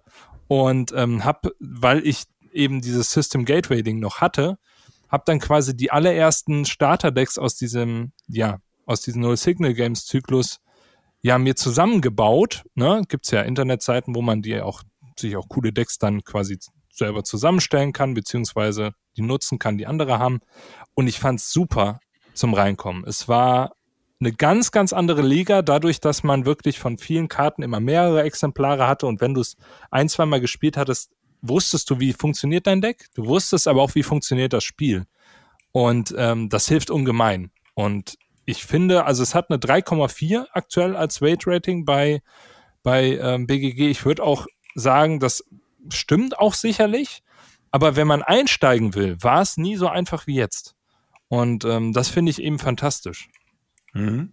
Aber ist trotzdem weiterhin so der ewige Geheimtipp durch diese Genese Ja. halt. Ne? Also weil ich glaube, viele Leute steigen da aus und sagen, oh, das ist kein offizielles Produkt. Ich muss da auf irgendeine Internetseite und mir die Karten besorgen. So, wo kriege ich die Token her? Ne? Wie sieht die Anleitung aus? so, ne? Und ähm, das, es hat dadurch eine, eine nicht so die beste Publicity irgendwie. Ne? Ja, und es ist natürlich von Richard Garfield, ein der Designer im Duellkartenspielsegment. Und ich würde auch sagen, es ist auch das beste Garfield im. Nein, würde ich nicht sagen. Stopp, rückgängig. Hat ja bei dem anderen auch mitgemacht. Ah, Ähm, streitbar. das zweitbeste in dem Ja. Duellkartenspielsegment. Wird noch zwei Stunden über Magic Gathering. Magic. Ja, ja. Aber ähm, ich finde, ich finde, was Thomas gesagt hat, diese Immersion, So, entweder spielst du böse, böse Firma oder den Hacker, der sich da einhacken muss. Und es ist so cool im Spiel selber. Es ist so ein schönes Setting. Es ist Cyberpunk pur. Es gibt so viele Möglichkeiten zu gewinnen, zu verlieren. Es ist wirklich einfach fantastisch. Und Aber steht auch nicht ohne Grund auf Rang 71 aktuell ja. bei BGG. Also das darf man auch nicht vergessen. 7,9 aktuell. Und ja, also du hast ja auch schon gespielt, Stefan, ne? Ja, absolut. Äh, und ich, ich würde sagen, auch, auch so eins der Spiele, wo es schon schwieriger ist, reinzukommen. Ne? Die erste ja. Partie, wenn, wenn du mhm. vor allem niemand hast, der, der das erklärt, aber das, das wird mit jeder Partie nochmal deutlich besser. Ne? Und auch eins der Spiele, wo so dieses Second-Level-Guessing, so, also ne, dieses er denkt, was ich denke, dann vielleicht, wo man dann doch dann Server hinlegt, wo nicht so viel äh, Eis davor liegt oder was auch immer.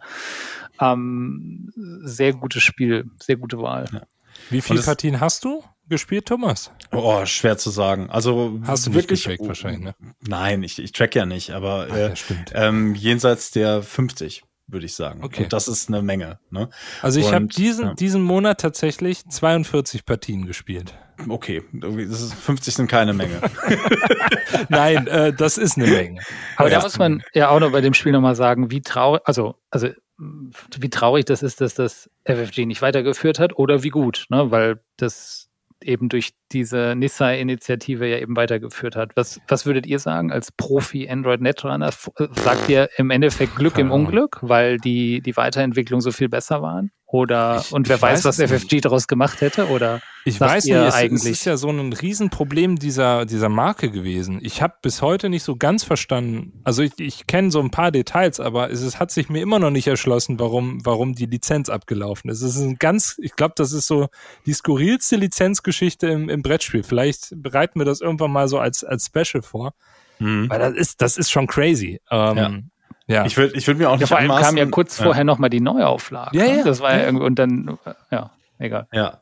Das war eine schräge Nummer und ich, ich kann mir nicht anmaßen, sozusagen, wann, nee, also nicht. nicht. noch nicht mal welche Version besser war, sondern wann Netrunner am besten war, ne? weil das Meta sich so weiterentwickelt hat. Es gibt auch unterschiedliche Meinungen darüber, wann das Meta unter FFG am besten war, ne? Und es gibt auch kritische Stimmen zu dem, was Non-Signal Games jetzt machen, stellenweise. Ja. Ich bin einfach froh, dass es das noch gibt. Und sie spielen sich, was ich sagen kann, ist, sie spielen sich unterschiedlich auf jeden Fall. Ne? Voll, also voll. Simon, du hattest zwischenzeitlich mal die alten äh, Starter-Set-Decks ja. dabei. Das war behäbiger, ne? das fühlte sich echt an wie ein anderes Spiel. Spiel und ähm, ja. die, äh, die neuen Sachen ähm, waren da anders. Also ja, ich bin froh, Man kann sagen, so einsteigerfreundlicher ist es. Ja. Einsteigerfreundlicher ist es auf jeden Fall mit Nisei aktuell. Das kann man schon sagen. Ja. Ja. Ja, cool. Ja. Soll ich, soll ich weitermachen mit meinem Platz 2? Ja. So, jetzt ist die Frage, ob ihr den, weil ihr, ihr werdet den wahrscheinlich auch erraten. Es geht wieder um Cyberpunk und es geht um ein Spiel, was ich durchgespielt habe. Und zwar Completto innerhalb kürzester Zeit. Ein Spiel, wo ich sagen würde, es gibt selten Spiele, die mich in so einer Art flashen, dass ich es gespielt habe, kooperativ. Und ähm, wir uns, ich glaube, wir haben acht Stunden gebraucht, bis wir mit den Regeln und dem Tutorial durch waren.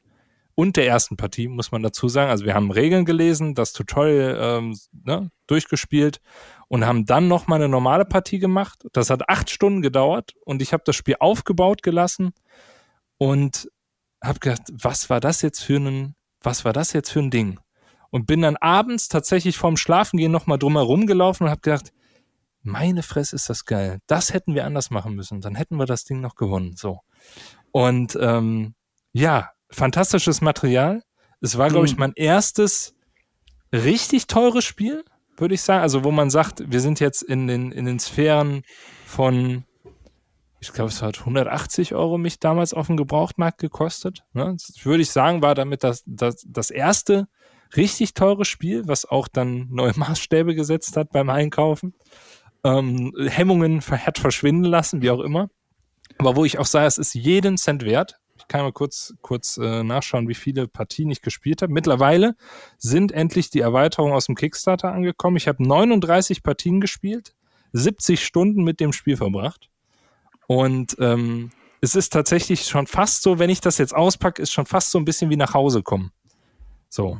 Es ist, äh, ich werfe eine Cyberpunk-Playlist an und wir setzen uns dahin und machen uns einen richtig, richtig schönen Nachmittag. Wie es sein Ahnung, sollte bei Platz 2 ja, der top ja. lieblingsspiele Ja, ja, ist klar. Ja, mich, mich wundert, dass du das besser findest als äh, das andere Chip Theory Game. Ja, das Äh, kann ich dir auch begründen, warum. Na, also noch kurz nee, zur Auflösung. Ne? Wir reden über Burn Cycle. Richtig. Genau, und das größte Kompliment der letzten fünf Minuten war, dass Simon das Tutorial durchgespielt hat. Ja, wir, wir, also man spielt quasi das Tutorial nach. Ne? Also ja. man, man, hat quasi, um die Mechaniken zu verinnerlichen. Ja, ich sag's ähm, nur, weil du das eigentlich hast. ja, nee, finde ich, nee, gar nicht so. Also ich finde, wenn es gut gemacht ist, und das ist es bei Burn Cycle schon, weil das Spiel hat eine sehr, sehr hohe Einstiegshürde. Ne? Also die Regeln sind schon knackig und man macht auch definitiv irgendwann mal was falsch in den Spielen. Das liegt, äh, liegt daran, dass es wirklich auch ein Rate-Rating aktuell bei 3,95 hat. Ich würde auch sagen, das ist absolutes Expertenniveau. Mhm. Ähm, aber wenn man einmal drin ist, dann ist es ein so schönes thematisches Spiel. Es ist, geht darum, dass wir ähm, ja quasi, die Menschen haben die Erde zerstört und sich selbst, nee, die Menschen haben sich selbst zerstört, so, nicht die Erde. Aber vorher haben sie noch, ähm, ja, intelligente Roboter erschaffen. Und die Roboter haben sich gedacht, wir sind so nett, komm, wir reanimieren die Menschheit wieder. Wir, wir ähm, schaffen quasi nochmal, wir geben denen nochmal eine zweite Chance. Und die zweite Chance haben die Menschen insofern genutzt, dass sie gesagt haben, okay, wir unterjochen jetzt die, die Roboter und versklaven die, nutzen die aus. Und ähm, das ist das Setting des Spiels, also schon irgendwie nicht so nett. Wir spielen die Roboter und spielen einen Heist. Also wir, ähm, wir haben eine bestimmte Mission, wir wollen vielleicht Informationen stehlen, äh, Leute befreien, wir wollen einen richtigen Schabernack anstellen, wir wollen, weiß ich nicht, wir wollen verschiedenste Sachen machen. Es gibt sehr, sehr viele verschiedene ähm, ja, Aufträge, die man erledigen kann und werden uns in eins von, ich glaube, vier oder fünf Mega-Corporations quasi, werden wir einbrechen. Also wir sind quasi wie die Hacker bei Android Netrunner. Ähm, genau. Und das Spiel ist eine Mischung aus verschiedensten Sachen. Es ist auch so ein bisschen programmiermäßig, weil man ein bisschen predikten kann, wie werden sich jetzt die Gegner bewegen. Es ist wirklich auch ein fast reines Stealth-Spiel. Das heißt, wir werden kaum kämpfen und ähm, wir haben komplett asymmetrische Roboter. Jeder spielt einen eigenen und ähm, ja, man hat vier Würfel, wie bei Chip Theory, halt üblich. Wir haben Neoprenmatten, wir haben auch Chips natürlich, logischerweise. Und ähm, ja, wir werden uns auf eine kleine Reise begeben und uns durch verschiedene Stockwerke vielleicht kämpfen, manchmal auch durch kein einziges Stockwerk. Manchmal klauen wir einen Raum vielleicht sogar. Also es ist sehr, sehr modular. Im Kern trotzdem irgendwie immer das Gleiche, aber wirklich so schön umgesetzt, dass ich sage, das ist für mich, das ist für mich absolut 10 von 10 Ding. Und ähm, warum besser als Too Many Bones? Warum ist das? das? Dieses besser, schlechter ist immer schwierig zu sagen. Also für mich ist Too Many Bones ebenso ein 10 von 10 Spiel. Ja? Ich habe Too Many Bones mhm. auch 30 Mal gespielt. Ähm, Burn Cycle, weil es das erste Mal war? Ich glaube, da spielt schon auch das so ein bisschen mit. Ähm, ja, würde ich sagen, also Nostalgie so ein bisschen schon, wobei Nostalgie, Nostalgie wir sprechen vom letzten Jahr, ne? Aber ja. ähm, das ist 2022 rausgekommen. Aber ich sag mal, diese Koop-Erfahrung war das allererste Mal in dieser Heftigkeit. Also wir hatten auch Spiele gespielt, die wir verloren haben kooperativ, aber von dieser ähm, Komplexität her war es das erste. Und wir haben wirklich angefangen als Team so richtig zu funktionieren. Also wir haben uns perfekt ergänzt. Heißt, wir haben verschiedene Sachen beachtet. Wir haben gesagt, wir machen dies und wenn wir das machen, dann passiert das. Wir haben das komplette Spiel so ein bisschen nicht durchschaut, aber wir haben, wir haben versucht, möglichst äh, gut uns abzusprechen. Das hat hervorragend funktioniert. Das war eine unfassbar befriedigende äh, Erfahrung. Das hast du bei Too Many Bones auch, aber da achtest du schon sehr auch auf dich selbst und wie nutze ich meine Fähigkeiten und nicht, ähm, wie stimmen wir unsere Fähigkeiten ab vielleicht. Ich weiß nicht, ob man das nachvollziehen kann, nee, wenn man Tony Bones ne, gespielt hat, aber da bist du schon, also du weißt nicht so gar, also klar, du sprichst dich ab, auf was soll ich gehen und so, aber du bist Experte für deinen Roboter. Ja. Äh, und, für deinen Gearlock. In den meisten so. Fällen weißt du auch gar nicht so genau, was der andere macht, außer wenn du es halt ganz oft gespielt hast. Ja, genau. Also ich, ich weiß das dann meist auch, aber bei, äh, bei Burn Cycle ist es eher, wir gucken uns das Brett an, ähm, beziehungsweise die Matte und gucken, was können wir dort machen und die Fähigkeiten sind ich will jetzt nicht sagen Nebensache, aber die sind häufig passiv und es ist eher, was machen wir mit unseren Aktionspunkten? Und das, ich weiß nicht, ich, das ist nur eine kleine, minimale persönliche Präferenz, wo ich sage, Burn Cycle finde ich besser. Und vielleicht auch, weil es international auch bei vielen Kritikern ähm, vielleicht nicht so gut angekommen ist. Ich meine, bei BGG hat es eine 8,0. Das ist ein, absolut stabiler Wert. Aber ähm, ja, es ist nachher auch so ein bisschen das Thema. Also ich finde, Too Many Bones ist halt Fantasy, halt cooles Fantasy, weil es nicht so dieses 0815-Ding ist. Ja. Aber Burnside ist halt Cyberpunk. Und Cyberpunk heißt, finde ich geil. Also ja. ich, ich wüsste mhm. nicht, was sie da hätten anders machen können vom Thema her. Das ist, das ist für mich auch vom Thema eine 10 von 10. Das ist Too Many Bones nicht. Ich würde nicht sagen, dass Too Many Bones ein unfassbar Thematisch. ähm, thematisches Spiel ist. Ne? Das ist sehr reduziert und hat andere Stärken, aber Burn Cycle zieht oder hat mich in so eine Welt reingezogen. In eine, in eine Welt, wo wir wirklich uns absprechen und wo jeder, wo jeder Move zählt und wo wir bei Fehlern wirklich auf die Fresse kriegen. Und ähm, das war von Immersion her etwas höher und vielleicht ist es deshalb bei mir davor, aber ich kann es auch nur nuanciert sagen, ehrlich gesagt. Okay, also kein günstiger Podcast hier. Ne? Das, ja, hier, also ich finde Too Many Bones ja e- auch exzellent. Ich habe es nicht so oft gespielt wie du, aber ich, ich liebe ja gerade ja. bei Too Many Bones dieses, dass der Rest wegfällt einfach. Ich habe dieses Rätsel, dieses Koop-Rätsel auf der Matte. Ich habe ne, dann diese paar W-Karten, die man so zieht, aber im Endeffekt ist das mein ne, runtergebrochen so auf, auf das essentielle Character Progression mit der Matte und mhm. eben dann das Kampfrätsel. Aber wenn du sagst, Burn Cycle muss man sich auch holen? Nee, muss man nicht. Also, wenn man sich davon angesprochen fühlt und sagt, oh, mir gefällt Too Many ja. Bones und ich habe kein Problem mit Würfeln, weil auch da ist es natürlich so, du kannst auch schlecht würfeln und da musst du halt gucken, was machst du denn da am besten aus. Aber wie ist es bei einem Heist in der Realität? So, da kann auch mal was schief laufen. So, dann schaffst du es eben nicht mal, äh, die, die Wache zu betäuben und äh, plötzlich bist du entdeckt und alle gehen auf dich drauf. Ne? Und ja, also für mich sind beide Spiele ein 10 von 10. Auch Too Many Bones ist fantastisch. Also wirklich. Ja. Und Too Many Bones ist auch, äh, meine ich, Moment, ich guck nach, Too Many Bones ist auf Platz vier oder fünf aktuell bei mir. Ne? Und das ist halt so die Sache. Da sind halt nur so ganz, ganz kleine Fünkchen. Aber dadurch, dass ich, dass wir jedes Wochenende Burn Cycle gespielt haben, bis wir es durch hatten und wirklich vielleicht nur ein, zwei Wochenenden, wo wir gar nicht spielen konnten, mal ausgelassen haben. Das war, ich will nicht sagen eine Sucht, sondern es war eher, das war wie nach Hause kommen. So, es war einfach ein Wohlfühlding. Und das in dieser Komplexität, das war einfach schön. Eine schöne Erfahrung. Ja.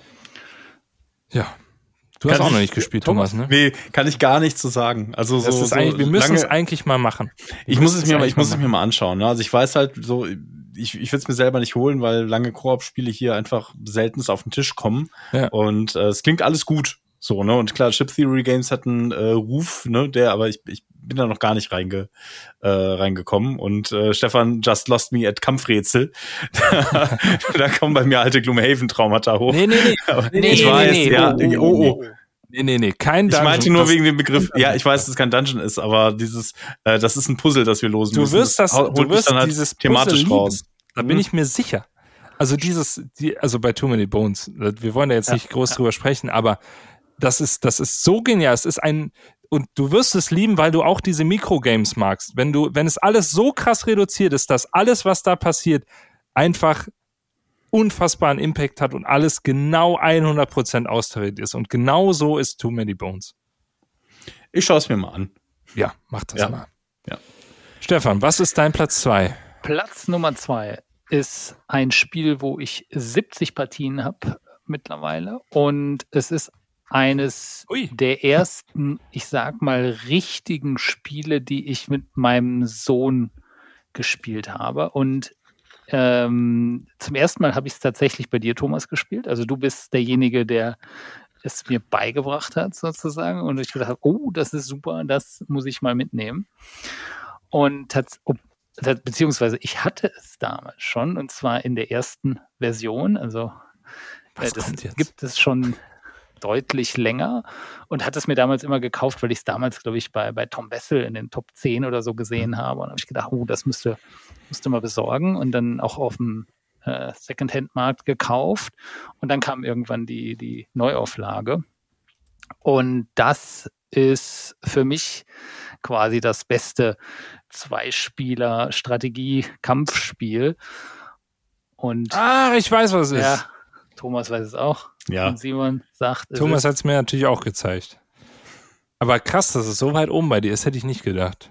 Summoner Wars. Summoner Wars, genau. Ja, der, der Grund einfach hier ist, wie du, ne, du sagst gerade schon, das ist wie nach Hause kommen und das ist eben genau das für ich. Ne? Das habe ich halt das ist eben auch so die Entdeckung von meinem Sohn und mir, wo wir das gespielt haben. Und jetzt muss man ja wissen, Summoner Wars gibt es nicht auf Deutsch. Und äh, zu dem Zeitpunkt, wo wir angefangen haben zu spielen, konnte er noch nicht mal lesen. ähm, Geil, ich habe ja. ihm tatsächlich gerade äh, auf seinen Wunsch hin, ne? also das war jetzt nicht, dass ich ihn da irgendwie zu genötigt habe, der hat das da bei mir aufgebaut gesehen und dann gefragt, oh, das sind aber schöne Karten, ne? Was machen die? Und dann fing er so an, mit den Karten zu spielen. Da habe ich gesagt, ja, wir können auch so spielen. Und dann habe ich ihm die Karten erklärt und der hat sich die dann wirklich gemerkt. Also auch heute, der, Unfassbar. wir spielen, ne? also der, alle, Krass, ja. äh, ne, so wie so Kinder so sind. Ne? und, und der weiß genau, manchmal besser als ich. So, nein, nein, das, du hast das falsch gemacht, Papa. Ne? Und ähm, wir, das ist schon, hat so ein Level erreicht, dass wir jetzt schon öfters sogar Drafts gespielt haben. Ne? Bei, bei, also bei Summoner Wars lebt davon, äh, dass es sehr viele, also sehr viel Asymmetrie, sehr viele Völker. Wir haben auch mittlerweile eigentlich alle Völker, ich weiß gar nicht, ne, wie viel sind das? 20 Stück? 20 unterschiedliche sowas? 20 Völker gibt es. Ja, Du Scheiße. mehr noch. Ne? Mehr wahrscheinlich, ne? glaube ich. Ne? Müssen, müssen wir später nochmal durchgehen, Stefan. Können wir, ich wollte gerade sagen, müssen wir in Ruhe nochmal zählen. Und, und das ist mittlerweile so, dass wir ein Turnier spielen. Also wir sagen dann so, Ja, diese cool. Völker und dann wählt man sich abwechselnd aus. So, ich nehme mir jetzt das und dann, weil, weil wir auch schon so gefühlt haben, da gibt es auch, also sie sind nicht auch alle super gut balanced. Ne? Und das Schöne bei dem Spiel ist halt, A, es spielt sich relativ schnell. Es hat äh, ein paar kleine Glückskomponenten drin. Also es hat Würfel, aber die Würfel sind, also das ist ein sechsseitiger Würfel und einer ist ein Miss im Nahkampf und im, im, im Fernkampf sind zwei von sechs Seiten quasi ein Fehler. Also du kannst schon einplanen, aber hast dann manchmal ganz selten diese guten oder schlechten Momente, meistens dann ja schlechte, wo du dann doch im Nahkampf irgendwie schlecht würfelst, ähm, die dann immer für sehr viel äh, Aufregung am Tisch sorgen. Das Gute für mich bei dem Spiel ist, dass mich das auch weniger stresst als andere Spiele dieser Mhm. Art. Also ich Ja. habe zum Beispiel sowas wie War Chest. Also das habe hab ich auch sehr viel gespielt, aber das finde ich immer, das sind dann oft so Spiele, oh, da muss ich, da muss ich mich immer sehr anstrengen, wenn ich das spiele. Da habe ich immer das Gefühl, ich muss alles gut überdenken. Ja. Und, und Summoner Wars hat so diesen Touch, wo ich sage, nee, das ist, also ja, da ist schon viel Strategie dabei und du kannst dir coole Moves überlegen mit den Karten. Aber ähm, es ist jetzt auch nicht so, dass ich das overthinke, also das äh, lange, ne, äh, wie sagt man, äh, Analysis Paralysis, ne, da hat, kann man auch, also hat bestimmt auch der eine oder andere, aber das ist für mich vom Spielflow einfach nochmal deutlich entspannter.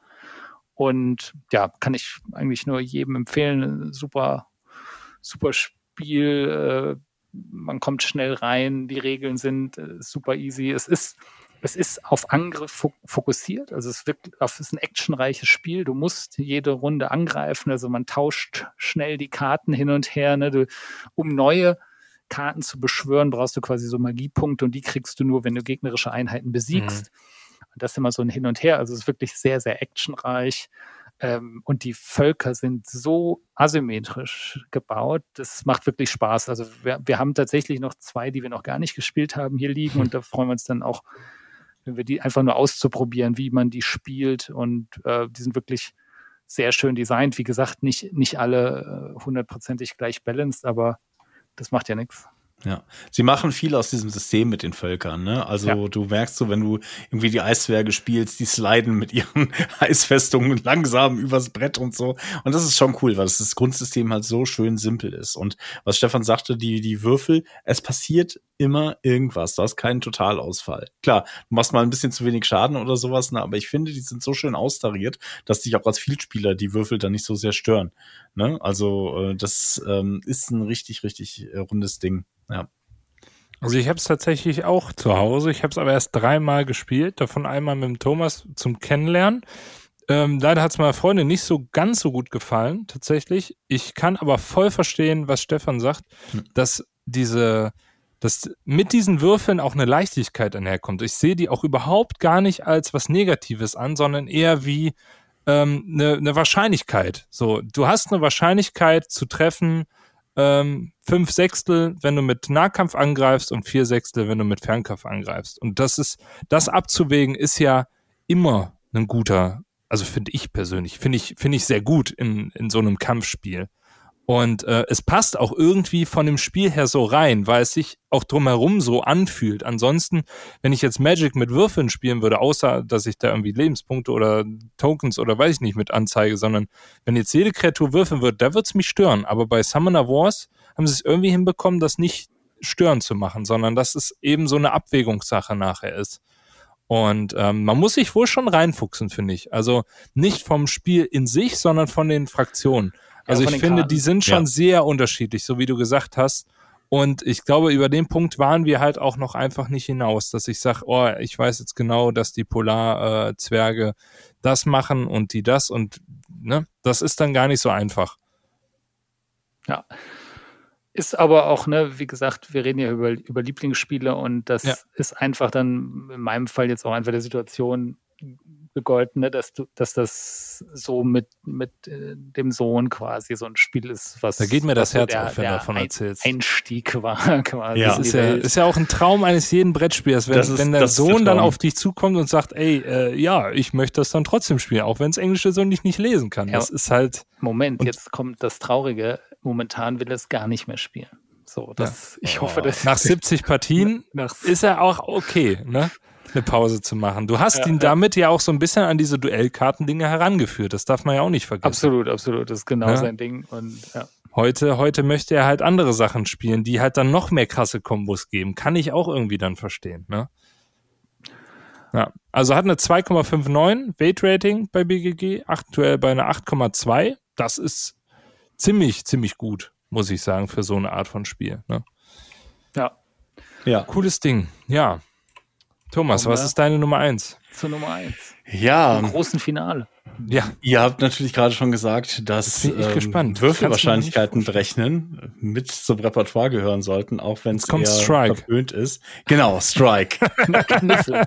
Hatten wir gestern noch auf dem Tisch. Äh, ja, ich habe ich hab dieses, in diesem Monat auch unfassbar viel auf dem Tisch. Aber es ja. ist wirklich stupid und witzig. Ja, genau. Ähm, aber ähm, es ist etwas, in dem die Würfel nicht ganz so prominent sind, aber es ist genau dieses Wahrscheinlichkeiten und es ist ein Spiel, in dem die Würfel drin sind. Immer so dieses, dieses große Manko, ne? auch äh, weshalb ich früher gezögert habe, äh, bevor ich es mir gekauft habe. Ne? So in der ersten Phase, ich glaube, das zweite Spiel, das ich mir geholt habe, war Mage Knight und so. Da war es ja so, ey, äh, wenn du hier Expertenspieler sein möchtest oder wenn du irgendwie äh, ins Hobby einsteigen möchtest, dann äh, Würfel sind verpönt und machst du gar nicht so. Ne? Und das habe ich eher in den ersten Jahren so einen Bogen drum gemacht und näherte mich dem so langsam an. Es ist ein Science-Fiction-Spiel und äh, ein Sandbox-Spiel. Ah, natürlich, ja, ja, Mensch, ja, natürlich, das ist natürlich das Spiel, was man mit, mit Thomas in Verbindung bringen muss. Das ist klar. Genau. Ähm, SIA Legends of the Drift System, ähm, die bisher weiterhin beste Sandbox, die äh, ich bisher spielen durfte. Und ähm, es sind halt solche tollen Entscheidungen drin, wie äh, Würfeln in B20. Wenn du eine 20 würfelst, dann erhältst du einen Ruhmespunkt, einen Famepoint. Und äh, das ist da einfach drin und das wird auch nicht hinterfragt. Und das Fantastische ist, ähm, es hat mich bisher beim Spielen nie so gestört, weil ähm, die Systeme des Spiels funktionieren. Das ist so ein Spiel, wo ich manchmal sage, okay, es hängt, es hält mit Spucke und Panzertape zusammen, aber ähm, das, äh, das tut es. Es ist noch keine Partie auseinandergefallen so. Ne? Ich hatte eine Partie, die zu lang ging einmal, aber sonst waren alle fantastisch, alle so, dass ich mich äh, einzeln an sie zurückerinnere wegen dem crazy Zeugs, das da passiert ist. Und ähm, ja, ich würde es nicht mit mehr als vier Spielern spielen mehr. Ne? Nee. Das äh, war ein bisschen damals dem Hype geschuldet, dass wir es mit so vielen äh, probiert haben. Und ähm, Einstiegshürde ist da, ne? Englisch, die Missionskarten und sowas, wenn man sie nicht auf Deutsch ausgedruckt hat. Ne? Durch, Gebraucht, äh, gekauft, mit, Engl mit Deutsch ausgedruckt. Durch Karten, einen ja? entsprechenden Glücksfall, genau. Das war toll, ja. Ja, und ähm, ja, es macht einfach verrückte äh, Geschichten jedes Mal. Und das Spiel traut sich einfach Dinge. Wenn da der Eis, äh, Meteorit, Asteroid durch die Gegend fliegt und dann ähm, landet auf einem Handelsposten und den einfach zerstört. Ne, da würde sich jeder Euro-Designer wahrscheinlich, da würden sich die Fußnägel hochkrauen und sagen, ah, was mache ich jetzt mit meinem schönen Design? Und das Spiel nimmt es einfach so hin. Ja, kannst du nicht mehr anfliegen, hast du Pech gehabt. Ne? Und ähm, das hat mich damals ähm, sehr beeindruckt, als das das erste Mal passiert ist. Und es passiert halt immer weiter in jeder Runde. Es gibt eine hohe Variabilität, es gibt diese Upgrade-Systeme ähm, für die Schiffe und ähm, Sia schafft es, eine Sache, die wenige Spiele schaffen, nämlich dieses Computerspielgefühl, ne? Dieses ja. ähm, Freelancer wäre ja das Spiel, ne? Oder ähm, wie sie alle heißen, ähm, das auf den Tisch zu bringen. Und zwar nicht mit einem relativ geringen Upkeep noch zwischen den, ähm, zwischen den Zügen. Also auch was die NSCs angeht, ähm, das geht alles. Man muss sie da mal bewegen, die fliegen dahin, das ist der Händler, das ist der Schurke, das ist der äh, das ist der Polizist, aber das geht alles. Ne? Und es ist so vom, von den Regeln her dann doch relativ einfach, auch wenn sie kleinteilig sind ne? und vielleicht nicht mehr so ganz auf der, auf der Höhe der Zeit. Aber ähm, das müssen sie auch nicht sein, weil ich einfach finde, das, was das Spiel designtechnisch macht, das ist ziemlich einzigartig, weiterhin unerreicht und äh, macht immer eine fantastisch thematische ähm, Erfahrung und einfach einen spaßigen Abend. Jedes Mal, wenn es auf den Tisch kommt. Ja, ja ich bin, bin dir immer noch unfassbar dankbar, dass du es mir damals gezeigt hast. Ich weiß auch noch, die Runden äh, teilweise, ich weiß noch, irgendwann hatten wir mal die Space-Ratten. Ja. Und die Space-Ratten gehen nur dann weg, wenn jemand stirbt. Also wenn der, der Wirt quasi stirbt. Na, also immer wenn du eine Eins würfelst, kriegst du sonst einen Schaden. Die befallen dich halt. Und du kannst aber an jemand anderen vorbeifliegen und die an dem abstreifen. Dann hat der die Space-Ratten. Und ähm, dann hatten wir noch zusätzlich eine Ereigniskarte, dass Wurmlöcher entstanden sind.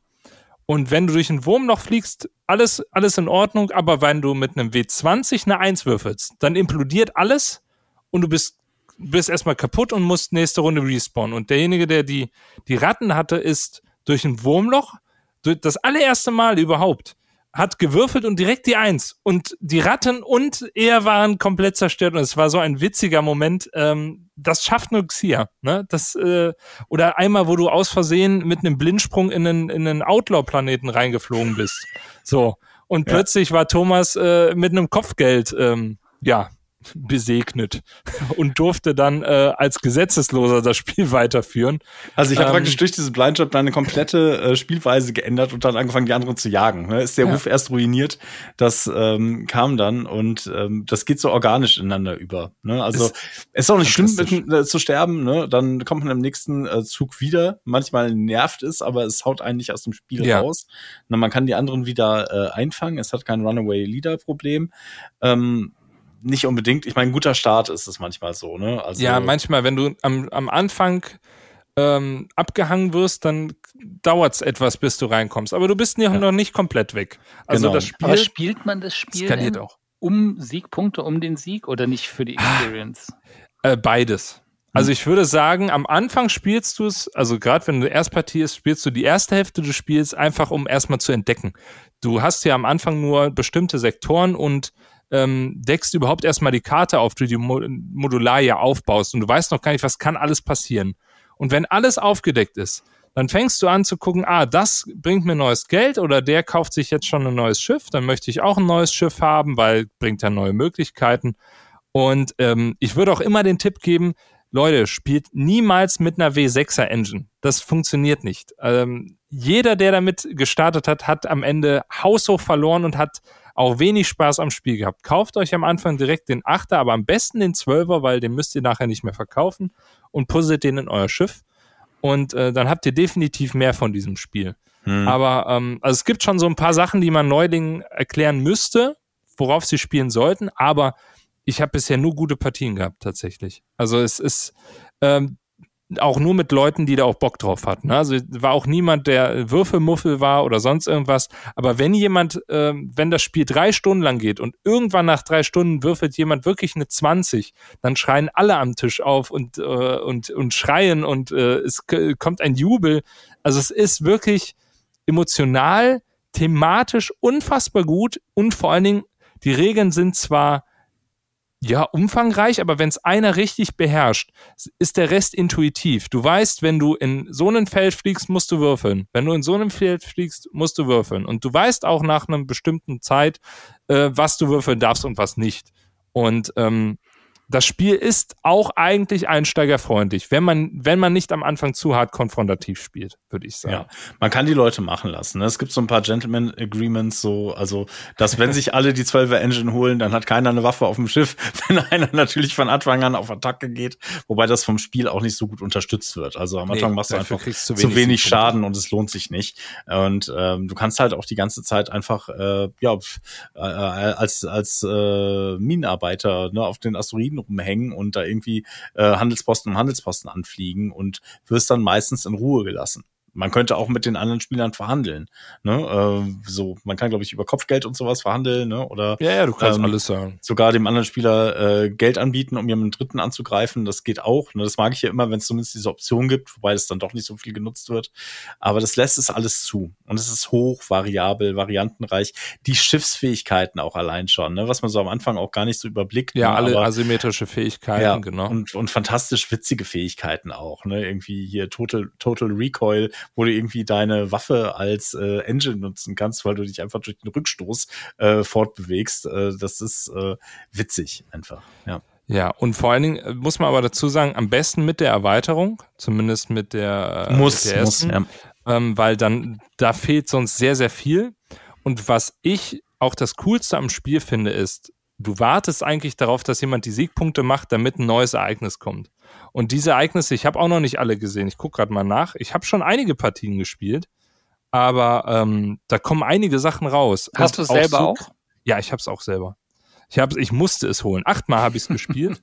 ähm, es ist fantastisch. Also für mich auch wieder ein 10 von 10 Spiel.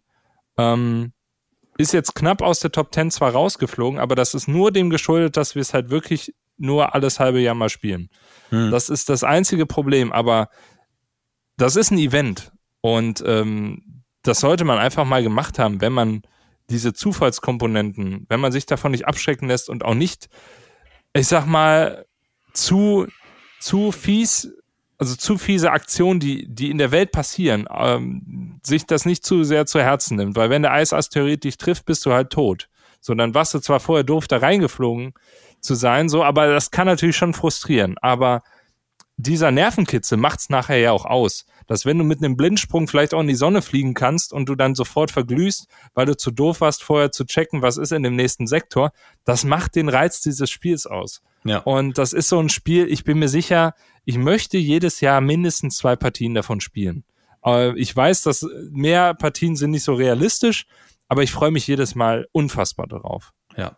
Und es ist weiterhin viel Spiel für so ein Eventspiel. Es ist nicht nur Story, es ist nicht nur ja. das Spiel spielt dich. Du kannst schon eigene Entscheidungen treffen und ne, was dir passiert, das liegt an deinen eigenen Aktionen dann teilweise. Ne? Hättest ja nicht dahin fliegen müssen und so weiter. Ne? Und es ist halt, ja, es kommt selten auf den Tisch. Es ist aber jetzt auch nicht so ein Twilight Imperium Brecher, für den du zehn Stunden bräuchtest. Nee, das ne? stimmt. Wie, mit wie neun Spielern, mit neun Spielern fünf zu mit erfahrenen dreieinhalb. Ja, vier. drei bis, drei bis vier, je ja. nachdem zu wie viel. Ich würde sagen, eine Stunde pro Spieler, ja, wenn man erfahren ist. Und wenn man nicht erfahren ist, dann 1,20 pro Spieler, würde ich sagen. Ja. Aber ähm, ich finde gerade so auch, auch noch eine größere Stärke ist das Storytelling. So was man bei Nemesis kennt, es gibt Partien, da erinnerst du dich dran und weiß genau noch, was da passiert ist. Und so ist es bei, bei Xia auch. Ne? Ich kann jetzt genau sagen, was da, dass der Thomas damals in diesen Planeten reingeflogen ist. Das war so ein witziger Moment, weil wir wollten alle friedlich spielen und der springt dann in den gesetzlosen Planeten aus Versehen rein und wird ab da ein Böse. Das sind so Sachen, die vergisst man nicht. Ne? Und ähm, das Spiel erzählt eine eigene Geschichte, ohne groß Story zu tellen. Also ohne groß eine Geschichte vorzugeben, erlebst du da einfach Geschichte und schreibst selber Geschichte. Und das kenne ich von keinem anderen Spiel in dieser Form, muss ich sagen. Mhm. Auch das nicht von Nemesis. Also, weil gefühlt nee, denke ich auch, auch die ganze Zeit gerade an, an, an Nemesis als, als Gegenpart. Ich finde, Nemesis hat auch ein paar andere Schwächen, ja. aber ich finde, ähm, also klar, gibt es bei Nemesis auch diese Momente, aber die sind nicht so variabel glaube ich, wie bei äh, Xia. Bei Nemesis ist es immer irgendwie in den Raum eingesperrt, noch eine Granate mit reingeworfen oder so. Da ist, oder ähm, gerade noch rausgekommen. Viele der Geschichten von Nemesis gut zusammen. Es kommen ja, oft Granaten. Das ist, das ist halt irgendwie so. Weil du bist ja begrenzt in dem, was du tust. Du bist ja, ja. nicht so sandboxig. So, ja, aber hier kann alles passieren.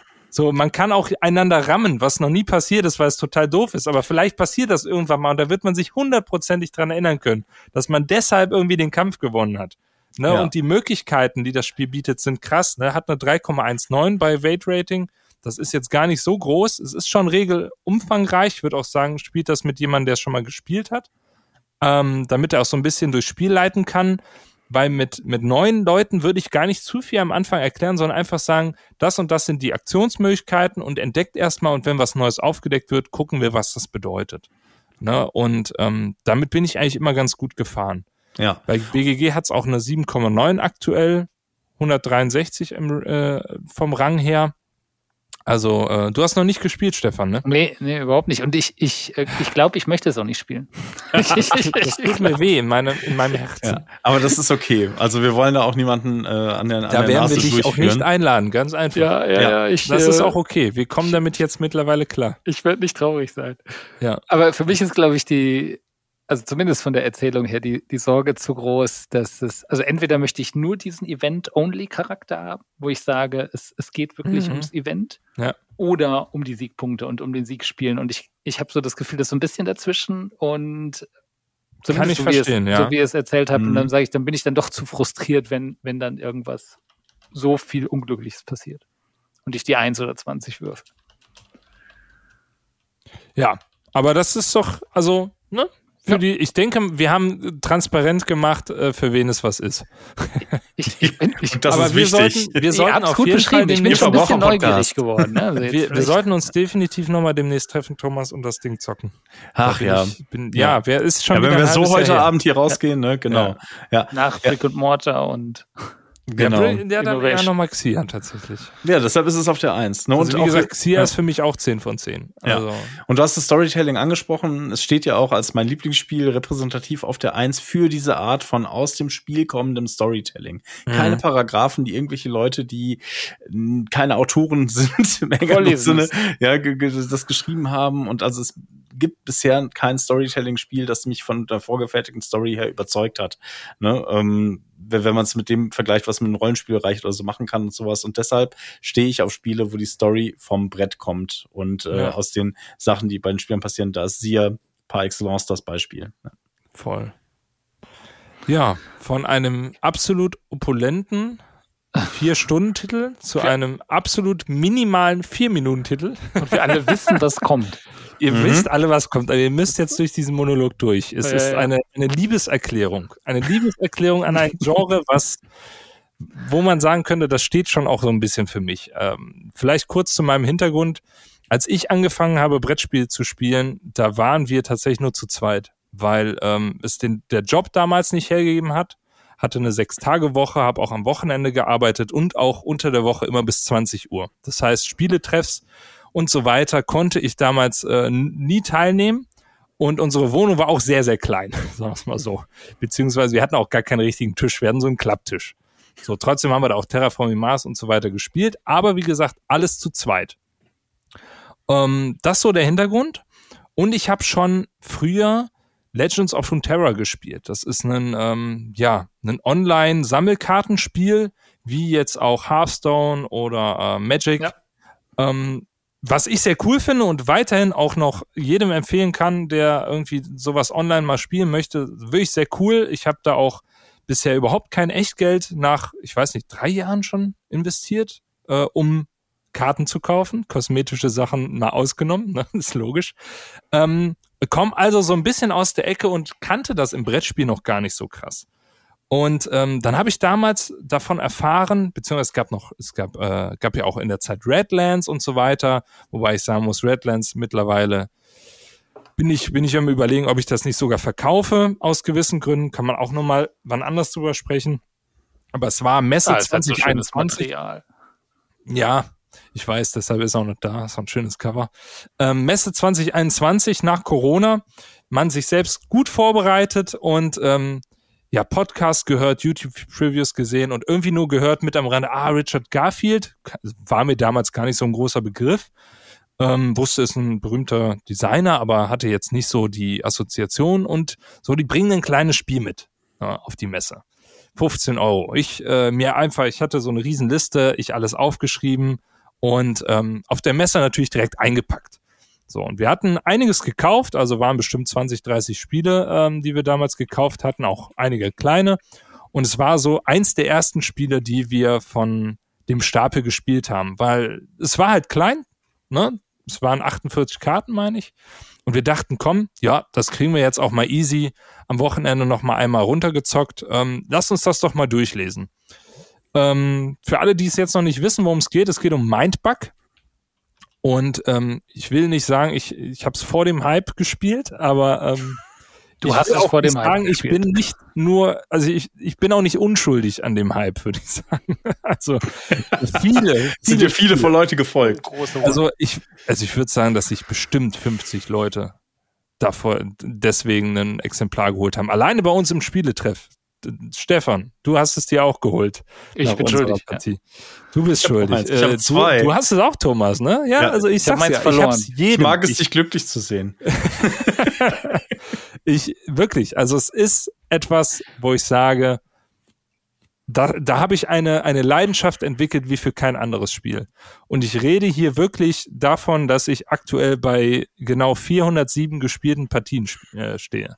So, dass ich das mit jedem, mit dem ich irgendwie Brettspiele gespielt habe, schon ja. gespielt habe. Ich mit dem Designer gesprochen habe. Ähm, ich ein, ein, ein Leinwandbild der Mindbug-Karte äh, bei mir zu Hause an der Wand hängen habe im Spielzimmer, weil ich es so cool finde. Und wo ich sage, das ist ein Spiel, was mit jeder Partie nicht schlechter wird, was ich unfassbar gerne zu jeder Tag- und Nachtzeit spielen würde. Du könntest mich immer wecken, ich würde es direkt spielen.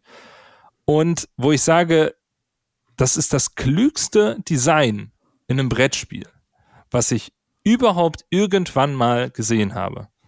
Weil ich mir denke, wieso ist vorher noch nie jemand auf diese Idee gekommen? Das Wenn stimmt. ich weiß, worum ja. es geht, wir haben zehn Karten, fünf auf der Hand, fünf als Nachziehstapel. Wir haben drei Leben und wir haben ein klassisches Duellkartenspiel. Aber alles heruntergebrochen, das ist ja auch das, was ich auch so gerne mag, Thomas ja auch. Ähm, und wir haben eine, eine, ähm, eine Stärke der Karte, die ist so, sowohl Leben als auch äh, Angriffskraft, als auch Verteidigung, alles Mögliche in einem. Wir haben natürlich Keywords, wie in jedem Sammelkartenspiel, wie giftig ähm, oder ähm, Doppelangriff, ähm, wir haben ähm, ja raffiniert, die können nur von raffiniert geblockt werden. Also alles das, was man aus anderen Sammelkartenspielen schon kennt. Aber der Clou ist, spiele ich eine Karte aus, habe ich zweimal in der Partie die Möglichkeit, einen Mindbug einzusetzen und mir die Karte, die der gerade ausgespielt hat, der Gegner, sich direkt ja, einzuverleiben und die selber auszuspielen. Das heißt, alle Effekte von dieser Karte werden erst danach ausgelöst und ich habe nachher die, die Kreatur auch noch auf der Hand. Äh, nicht auf der Hand, auf dem Spielbrett. So. Und das heißt, es ist ein andauerndes Überlegen, wenn ich die Karte spiele und sich der andere die schnappt, habe ich da noch eine Möglichkeit dagegen zu spielen oder blöffe ich vielleicht sogar und habe dagegen gar nichts anderes oder möchte vielleicht sogar, dass der andere die rauszieht, weil sie gar nicht so gut ist und ich direkt einen Counter auf der Hand habe. Es sind, sind absolute Mindgames, aber eher jetzt nicht Bluff-Mindgames, sondern eher einen Vorausplan und eine Taktik in der Kürze der Zeit, das ich noch nie erlebt habe. Und wo ich sage, das ist fantastisch. Es ist, es ist absolut fantastisch. Im Grundspiel sind es 32 verschiedene Karten. Manche gibt's doppelt. Und es hat über 200 Partien bei mir getragen. So dass ich sogar sagen würde, ich habe erst danach wirklich nochmal richtig die Erweiterung reingetan. Und jetzt sind noch mehr Erweiterungen an, angekündigt und rein, ja, rausgekommen. Und die sind auch super. Aber dieses Grundspiel, das, das trägt sich alleine schon ja. 200 Partien. Wie kann das sein? Wie gut ist das Design bitte? Und ja, da ist Richard Garfield dabei, Marvin Hagen, Christian Kudal und Skeff Elias. Ähm, auch eine witzige Entstehungsgeschichte, weil die haben sich tatsächlich in einem Podcast kennengelernt. Ähm, Marvin Hagen hat irgendwie mit Christian Kudal äh, angefangen, das Spiel zu designen und hatte selber einen Podcast über das Spiel Designen an sich und wie bringe ich mein erstes Spiel raus und hatte da Richard Garfield eingeladen und im Anschluss gefragt, hast du nicht Bock? Ich habe hier den Prototypen auf äh, Tabletop. Hast du nicht Lust, das mal eine Runde zu zocken? Und er hat gespielt und gesagt, als er es das erste Mal gespielt hat, ey, noch eine Runde. Und äh, das war für ihn das größte Lob und es wurde klar, äh, Richard Garfield steigt ein und bringt seine ganze Erfahrung aus dem Duellkartenspielen wie Magic, Android Netrunner und was er nicht alles designt hat mit. Und ja, zusammen ein, ein Dream Team, das ein absolutes Meisterwerk für mich. Ein 10 von 10. Es wird nicht mehr eingeholt werden. In, also da, der Gap zwischen Platz 1 und 2, der ist, der ist größer als der Gap zwischen 2 und 100, würde ich sagen.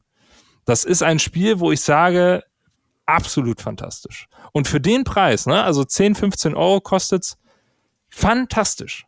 Also, ja. Jetzt höre ich auf mit meinem Monolog. also ich glaube, du hast ja schon alles gesagt und äh, ich glaube, Thomas und ich kommen da nicht ran an die Begeisterung, aber ich glaube, wir teilen das Statement, dass das wirklich ein, ein hervorragendes Spiel ist und, und was wieder mal so ein perfektes Beispiel dafür ist, wie es muss gar nicht viel sein. Es braucht nur so diese eine Mechanik, die ja. wirklich so on point ist und du hast ein super Spiel. Ne? Und diese, dieser Mindbug ist es ja dann wirklich, was das ganze Spiel ausmacht. Und ja, für mich reicht immer noch die Grundversion bis heute. Ja. Aber ja, mega gutes Spiel. Und es, ja, es spielt sich so schnell, ne? Also ich habe ja. tatsächlich auch, wo ich äh, auf der Arbeit, wo wir im, im, im, Zug sitzen, vier Stunden oder so, ne, mhm. holst das raus mit Leuten, die eigentlich gar nicht so, aber ne, ein bisschen kompetitiv sind und so, und dann spielst du es mit denen, klappt immer. Ja, alle begeistert. Ja. Ich habe es vielen Leuten gezeigt. Also so, so, ist es halt. Und ich habe auch viele Leute damit genervt, bis sie es mal gespielt haben, gesagt haben, boah, krass, ja, mega. Und ähm, was, was vielleicht das Spiel auch nochmal so zusammenfasst, was, was, äh, was auch gesagt wurde von den Designern des Spiels. Dadurch, dass du eben ja entscheiden kannst, die Karte vom anderen zu klauen, kannst du unbalanced sein, wie du willst. Du kannst die krassesten Kreaturen machen. Ja. Die bringen dir aber nichts, wenn du sie ausspielst und der andere klaut sie. Und das ist so ein geiler Mechanismus. Ja, und stimmt. deshalb sind die Karten aber auch so spaßig. Also es gibt eigentlich keine schlechten Karten. Und es gibt nur schlechtes Timing vielleicht. Oder es gibt ein besseres Timing. Und das ist, also ja, fantastisch. Schon, also du, du, du wirst mich jetzt eines Besseren belehren, aber man kann ein bisschen Card Draw Pech und Glück haben, oder? Schon? Also kannst schon Ich würde sagen, Karten nein. Also ich höre das immer von sehr vielen okay. Leuten. Aber ich würde sagen, du kannst mit jeder Hand gewinnen. Ist, ist ja, nach 400 Partien erstmal meine du musst natürlich dann auch wissen, was hat der andere vielleicht auf der Hand. Und es gibt auch Partien, da hast du kaum eine Chance vielleicht zu gewinnen, aber das ist vielleicht eine von, von 300. Aber theoretisch kannst du ja die guten Karten vom anderen nehmen. So. Und da muss er dann, also es gibt so eine Ausgewogenheit auch darin. Wenn der eine ganz viel raffiniert hat und du kannst nur mit raffinierten blocken und du backst dir aber die erste, so dann hat der andere schon mal Zugzwang. Ja. Oder ähm, also das kommt, glaube ich, auf deinen Gegenspieler an.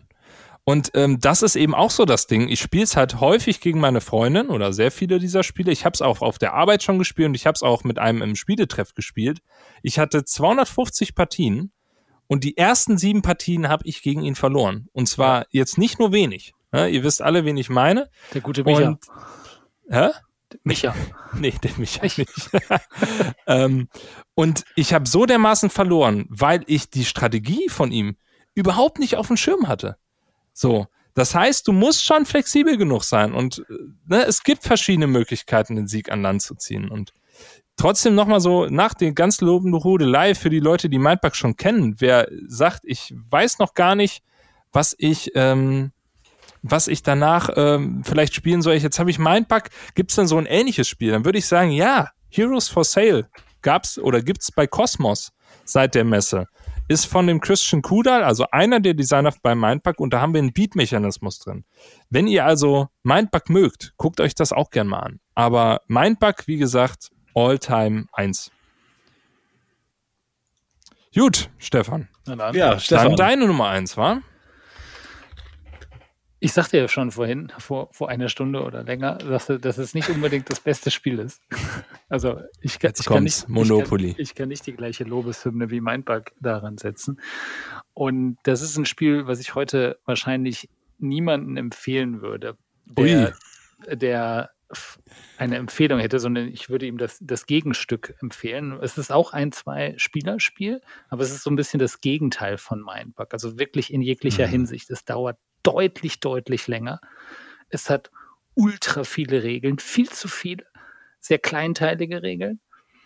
Ist äh, asymmetrisch, äh, keine Gegenstück und um, um euch vielleicht einen hinzugeben, der sofort auf den Namen schließen lässt, es, es wurde dann irgendwann überholt von Star Wars Rebellion.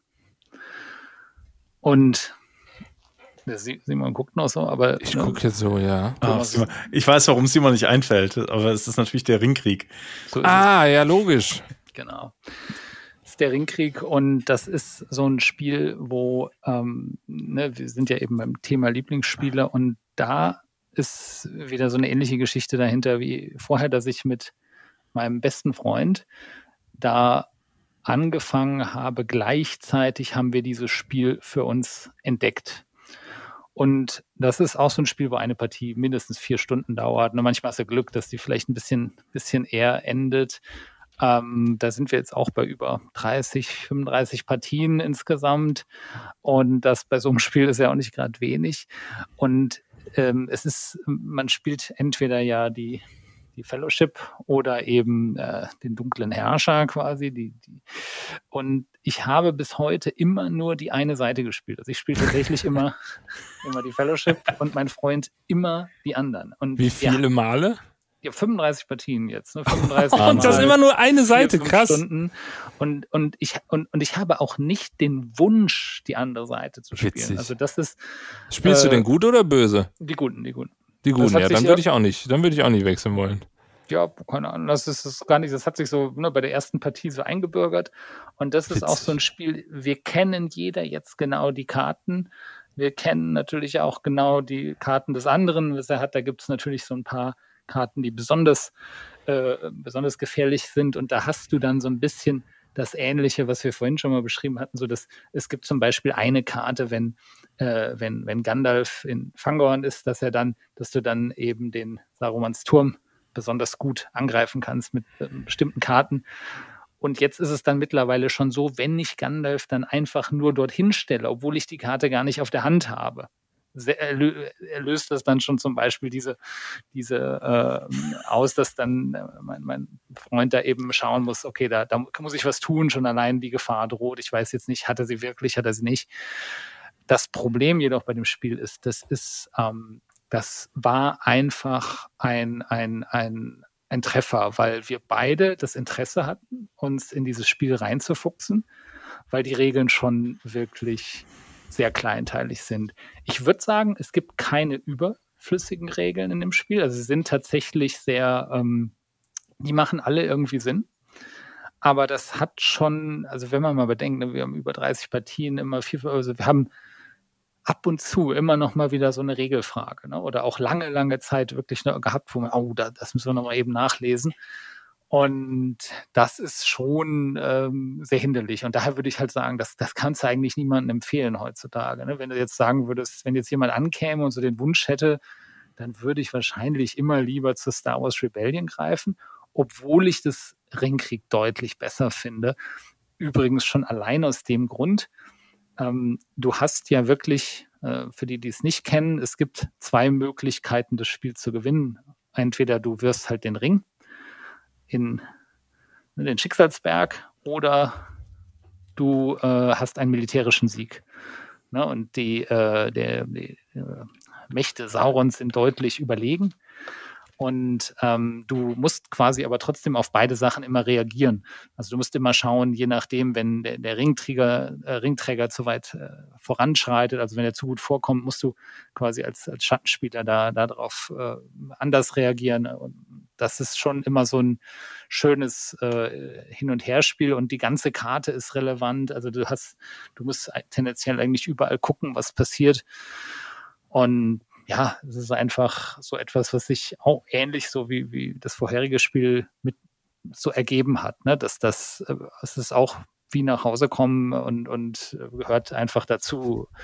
Aber wer, wer heute damit einsteigen würde, der müsstest du schon, glaube ich, so eine ähnliche Voraussetzung haben, dass du wirklich zwei Leute hast, die jetzt bereit sind, da so ein bisschen holprigeren Weg zu gehen.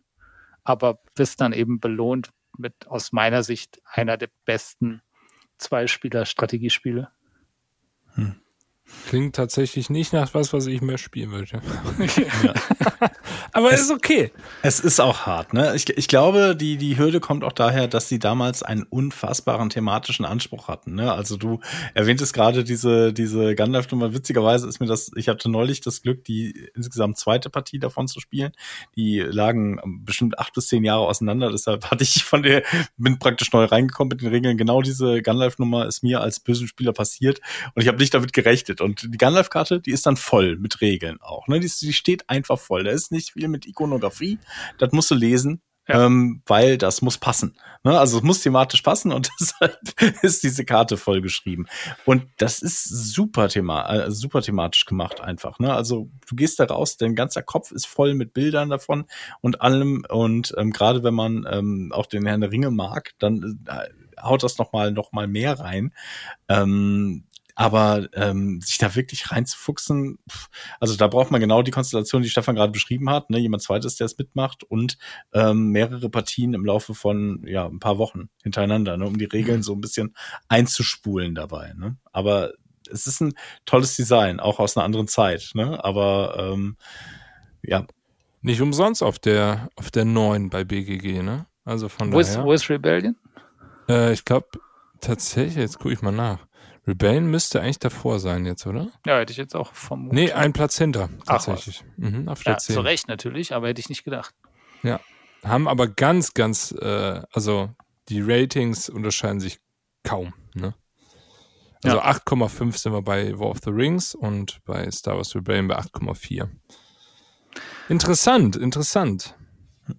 Ja. ja, ist wie gesagt, ne, ist eher das Ja, aber ich kann es verstehen. Ich kann es verstehen. Wenn man sich einmal da auch reingefuchst hat, dann äh, äh, verbindet das einen auch so. Ne? Wenn man es dann wirklich 35 Partien, dann absolut verständlich. Also kann ich nachvollziehen. Ja, wollen wir noch ein bisschen äh, schauen, was Klapp unsere Plätze verpasst hat? Ja, sicher. Ja. Dann Thomas, du hast schon lange nicht mehr deine Plätze genannt. Sag doch mal was, äh, so im Schnelldurchlauf, was hast du da noch? Ich habe keine Top 10 äh, voll gemacht, aber ich kann sagen, was um Platz 3 auf jeden Fall ähm, gekämpft hat. Und das war zum einen Wasserkraft für äh, das wahrscheinlich objektiv äh, austariertere äh, Euro. Auch mega gemein, mhm. schön konfrontativ, gemeinsamer äh, Spielplan. Ähm, das da reingehört. Um, ähm, dann ähm, ist hervorragend übrigens, ne? Also, also Wasserkraft finde ich, find auch ein ganz, ganz tolles Spiel. Du nicht? Nein, ich, ich, ich mag es gar nicht. Ist dir zu konfrontativ? Es war mir deutlich zu konfrontativ. Ich hatte auch nicht so die Mega-Spielerfahrung. Ich habe es ja schon mal erzählt, ne? mit, der, mit der unterbrochenen Partie, wo dann analysiert wurde in der Zwischenzeit und ich eingestiegen bin und hatte dann gar keine Chance mehr.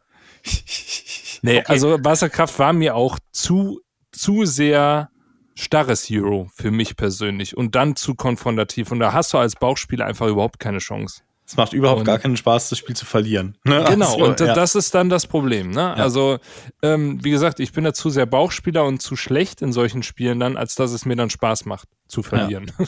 ja.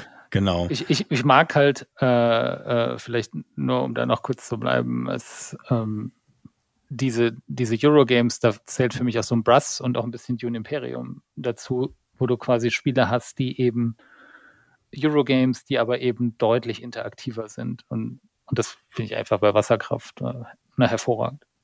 Ja, genau, das ist dieses so, was so manchmal so Old German Design genannt wird und das sollte die Italiener so ein bisschen übernommen haben dafür, ne? Also da habe ich ein mhm. Auge drauf. Nucleo muss ich auch eigentlich mal spielen. Ähm, ja, dafür, ja. Und ähm, genau, wir wollten einen Schnelldurchlauf machen. Ähm, ja, genau. Was, so, was habe ich noch schon überlegt? Bei einer Stunde ja, Innovation habe ich tatsächlich auch überlegt auf die drei, ja. müssen wir nicht mehr drüber sprechen. Ähm, Path of Light and Shadow als äh, Deckbuilding-Kollegen, ähm, ne? aber da kommen wir bestimmt noch mal drauf, wenn wir über die besten Deckbuilding-Spiele reden. Definitiv, ne? Das, das äh, führt das da für super. mich an. Und ähm, Besser tatsächlich als Tyrannen des Unterreichs, sagst du? Ja, sag ich schon. Okay. Ich habe Tyrann des Unterreichs nicht gespielt, aber sag Path of Light Shadow ist einzigartig und fantastisch. Ja, und deshalb leicht über Tyrannen des Unterrechts ist auch ein sehr gutes Spiel ist, habe ich auch gerne im Regal. Ähm, aber Path of Light and Shadow ist nochmal, ist dann vielleicht auch das, so wo ich meinte, das ist meins, ne? Im, im Endeffekt bei den. Mhm. Und ähm, worüber ich noch nachgedacht habe. Das war übrigens auch, auch wieder so ein Thomas-Spiel, ne? wo du angekommen bist. Hier, das müssen wir jetzt spielen. ja, es, ist, es, ist, es muss manchmal so sein. Und äh, danach wird es so ein bisschen ähm, schwammig. Ich habe sogar ähm, über Eldritch Horror nachgedacht. So, es kommt so aus einer älteren Zeit bei uns, wo wir viel zu zweit Korps gespielt haben. Ich habe hier so einen dicken alten Koffer, der so ein bisschen auch aussieht, als wäre aus einer Lovecraft-Geschichte entsprungen. Und wir haben das einfach sehr, sehr viel gespielt, zu zweit auch. Und deshalb, wir haben ja mit äh, zweier Koops angefangen, deshalb bin ich da wahrscheinlich auch so übersättigt. Und einfach aus Nostalgiegründen ist es noch immer unter der Top 20. Auch einfach spaßiges Gonzo-Spiel mit, äh, mal gucken, was das Spiel uns vorwirft dabei. Ne? Und dann hatte ich noch überlegt, das Spiel des Jahres da reinzubringen, aber da kommen wir auch noch später zu. Ne? Also, und äh, äh, hier Seven Sea, äh, City of the Five Sales. Das äh, braucht aber noch ein paar Partien, so, ne? Äh, da muss man gucken, wie weit das hochkommt. Ne?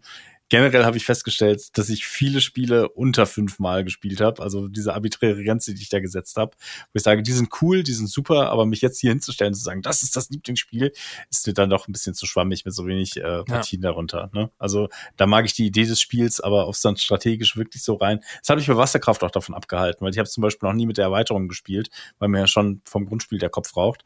Ne? Aber ähm, so sieht das ungefähr aus in der Top 7 oder so.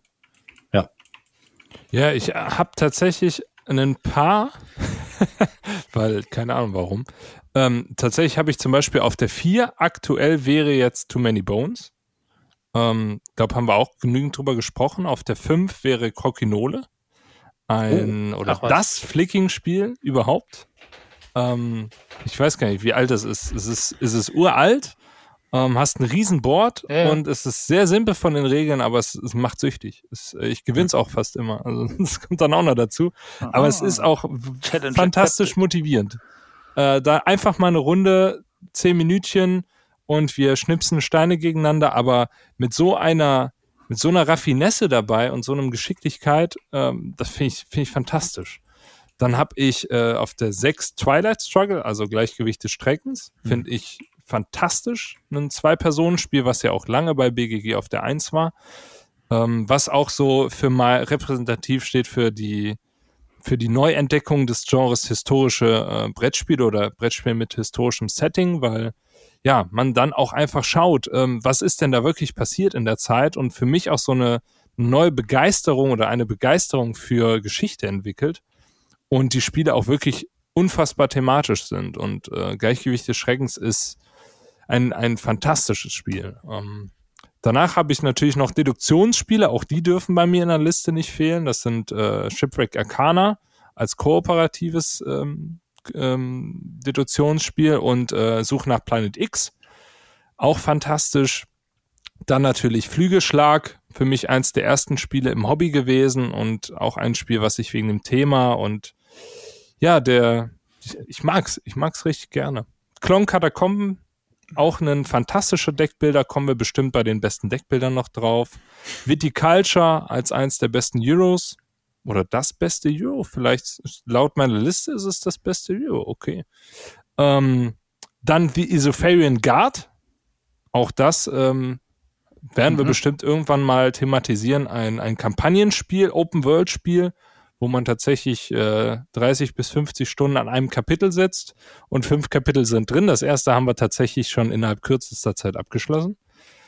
Äh, Battlestar Galactica als äh, oh das beste Deduktionsspiel. Fantastisches Ding.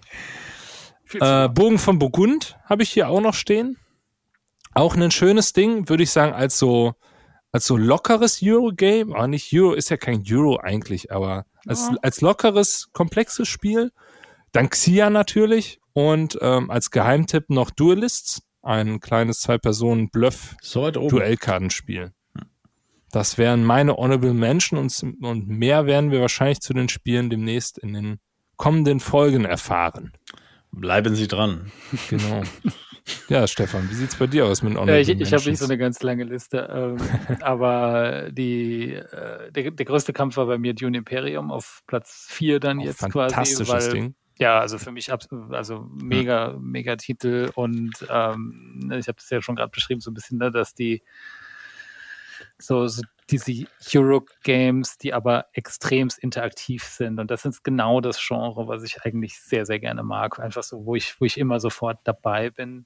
Und, und demnach sind auch so was wie Brass Birmingham und Wasserkraft waren halt auch so in der, in der engeren Auswahl. Ähm, wobei ich aber auch sagen muss, gerade bei sowas wie Wasserkraft ähm, finde ich ein tolles Spiel, aber ähm, das hatten wir vorhin schon mal als Thema, sowas stresst mich auch immer.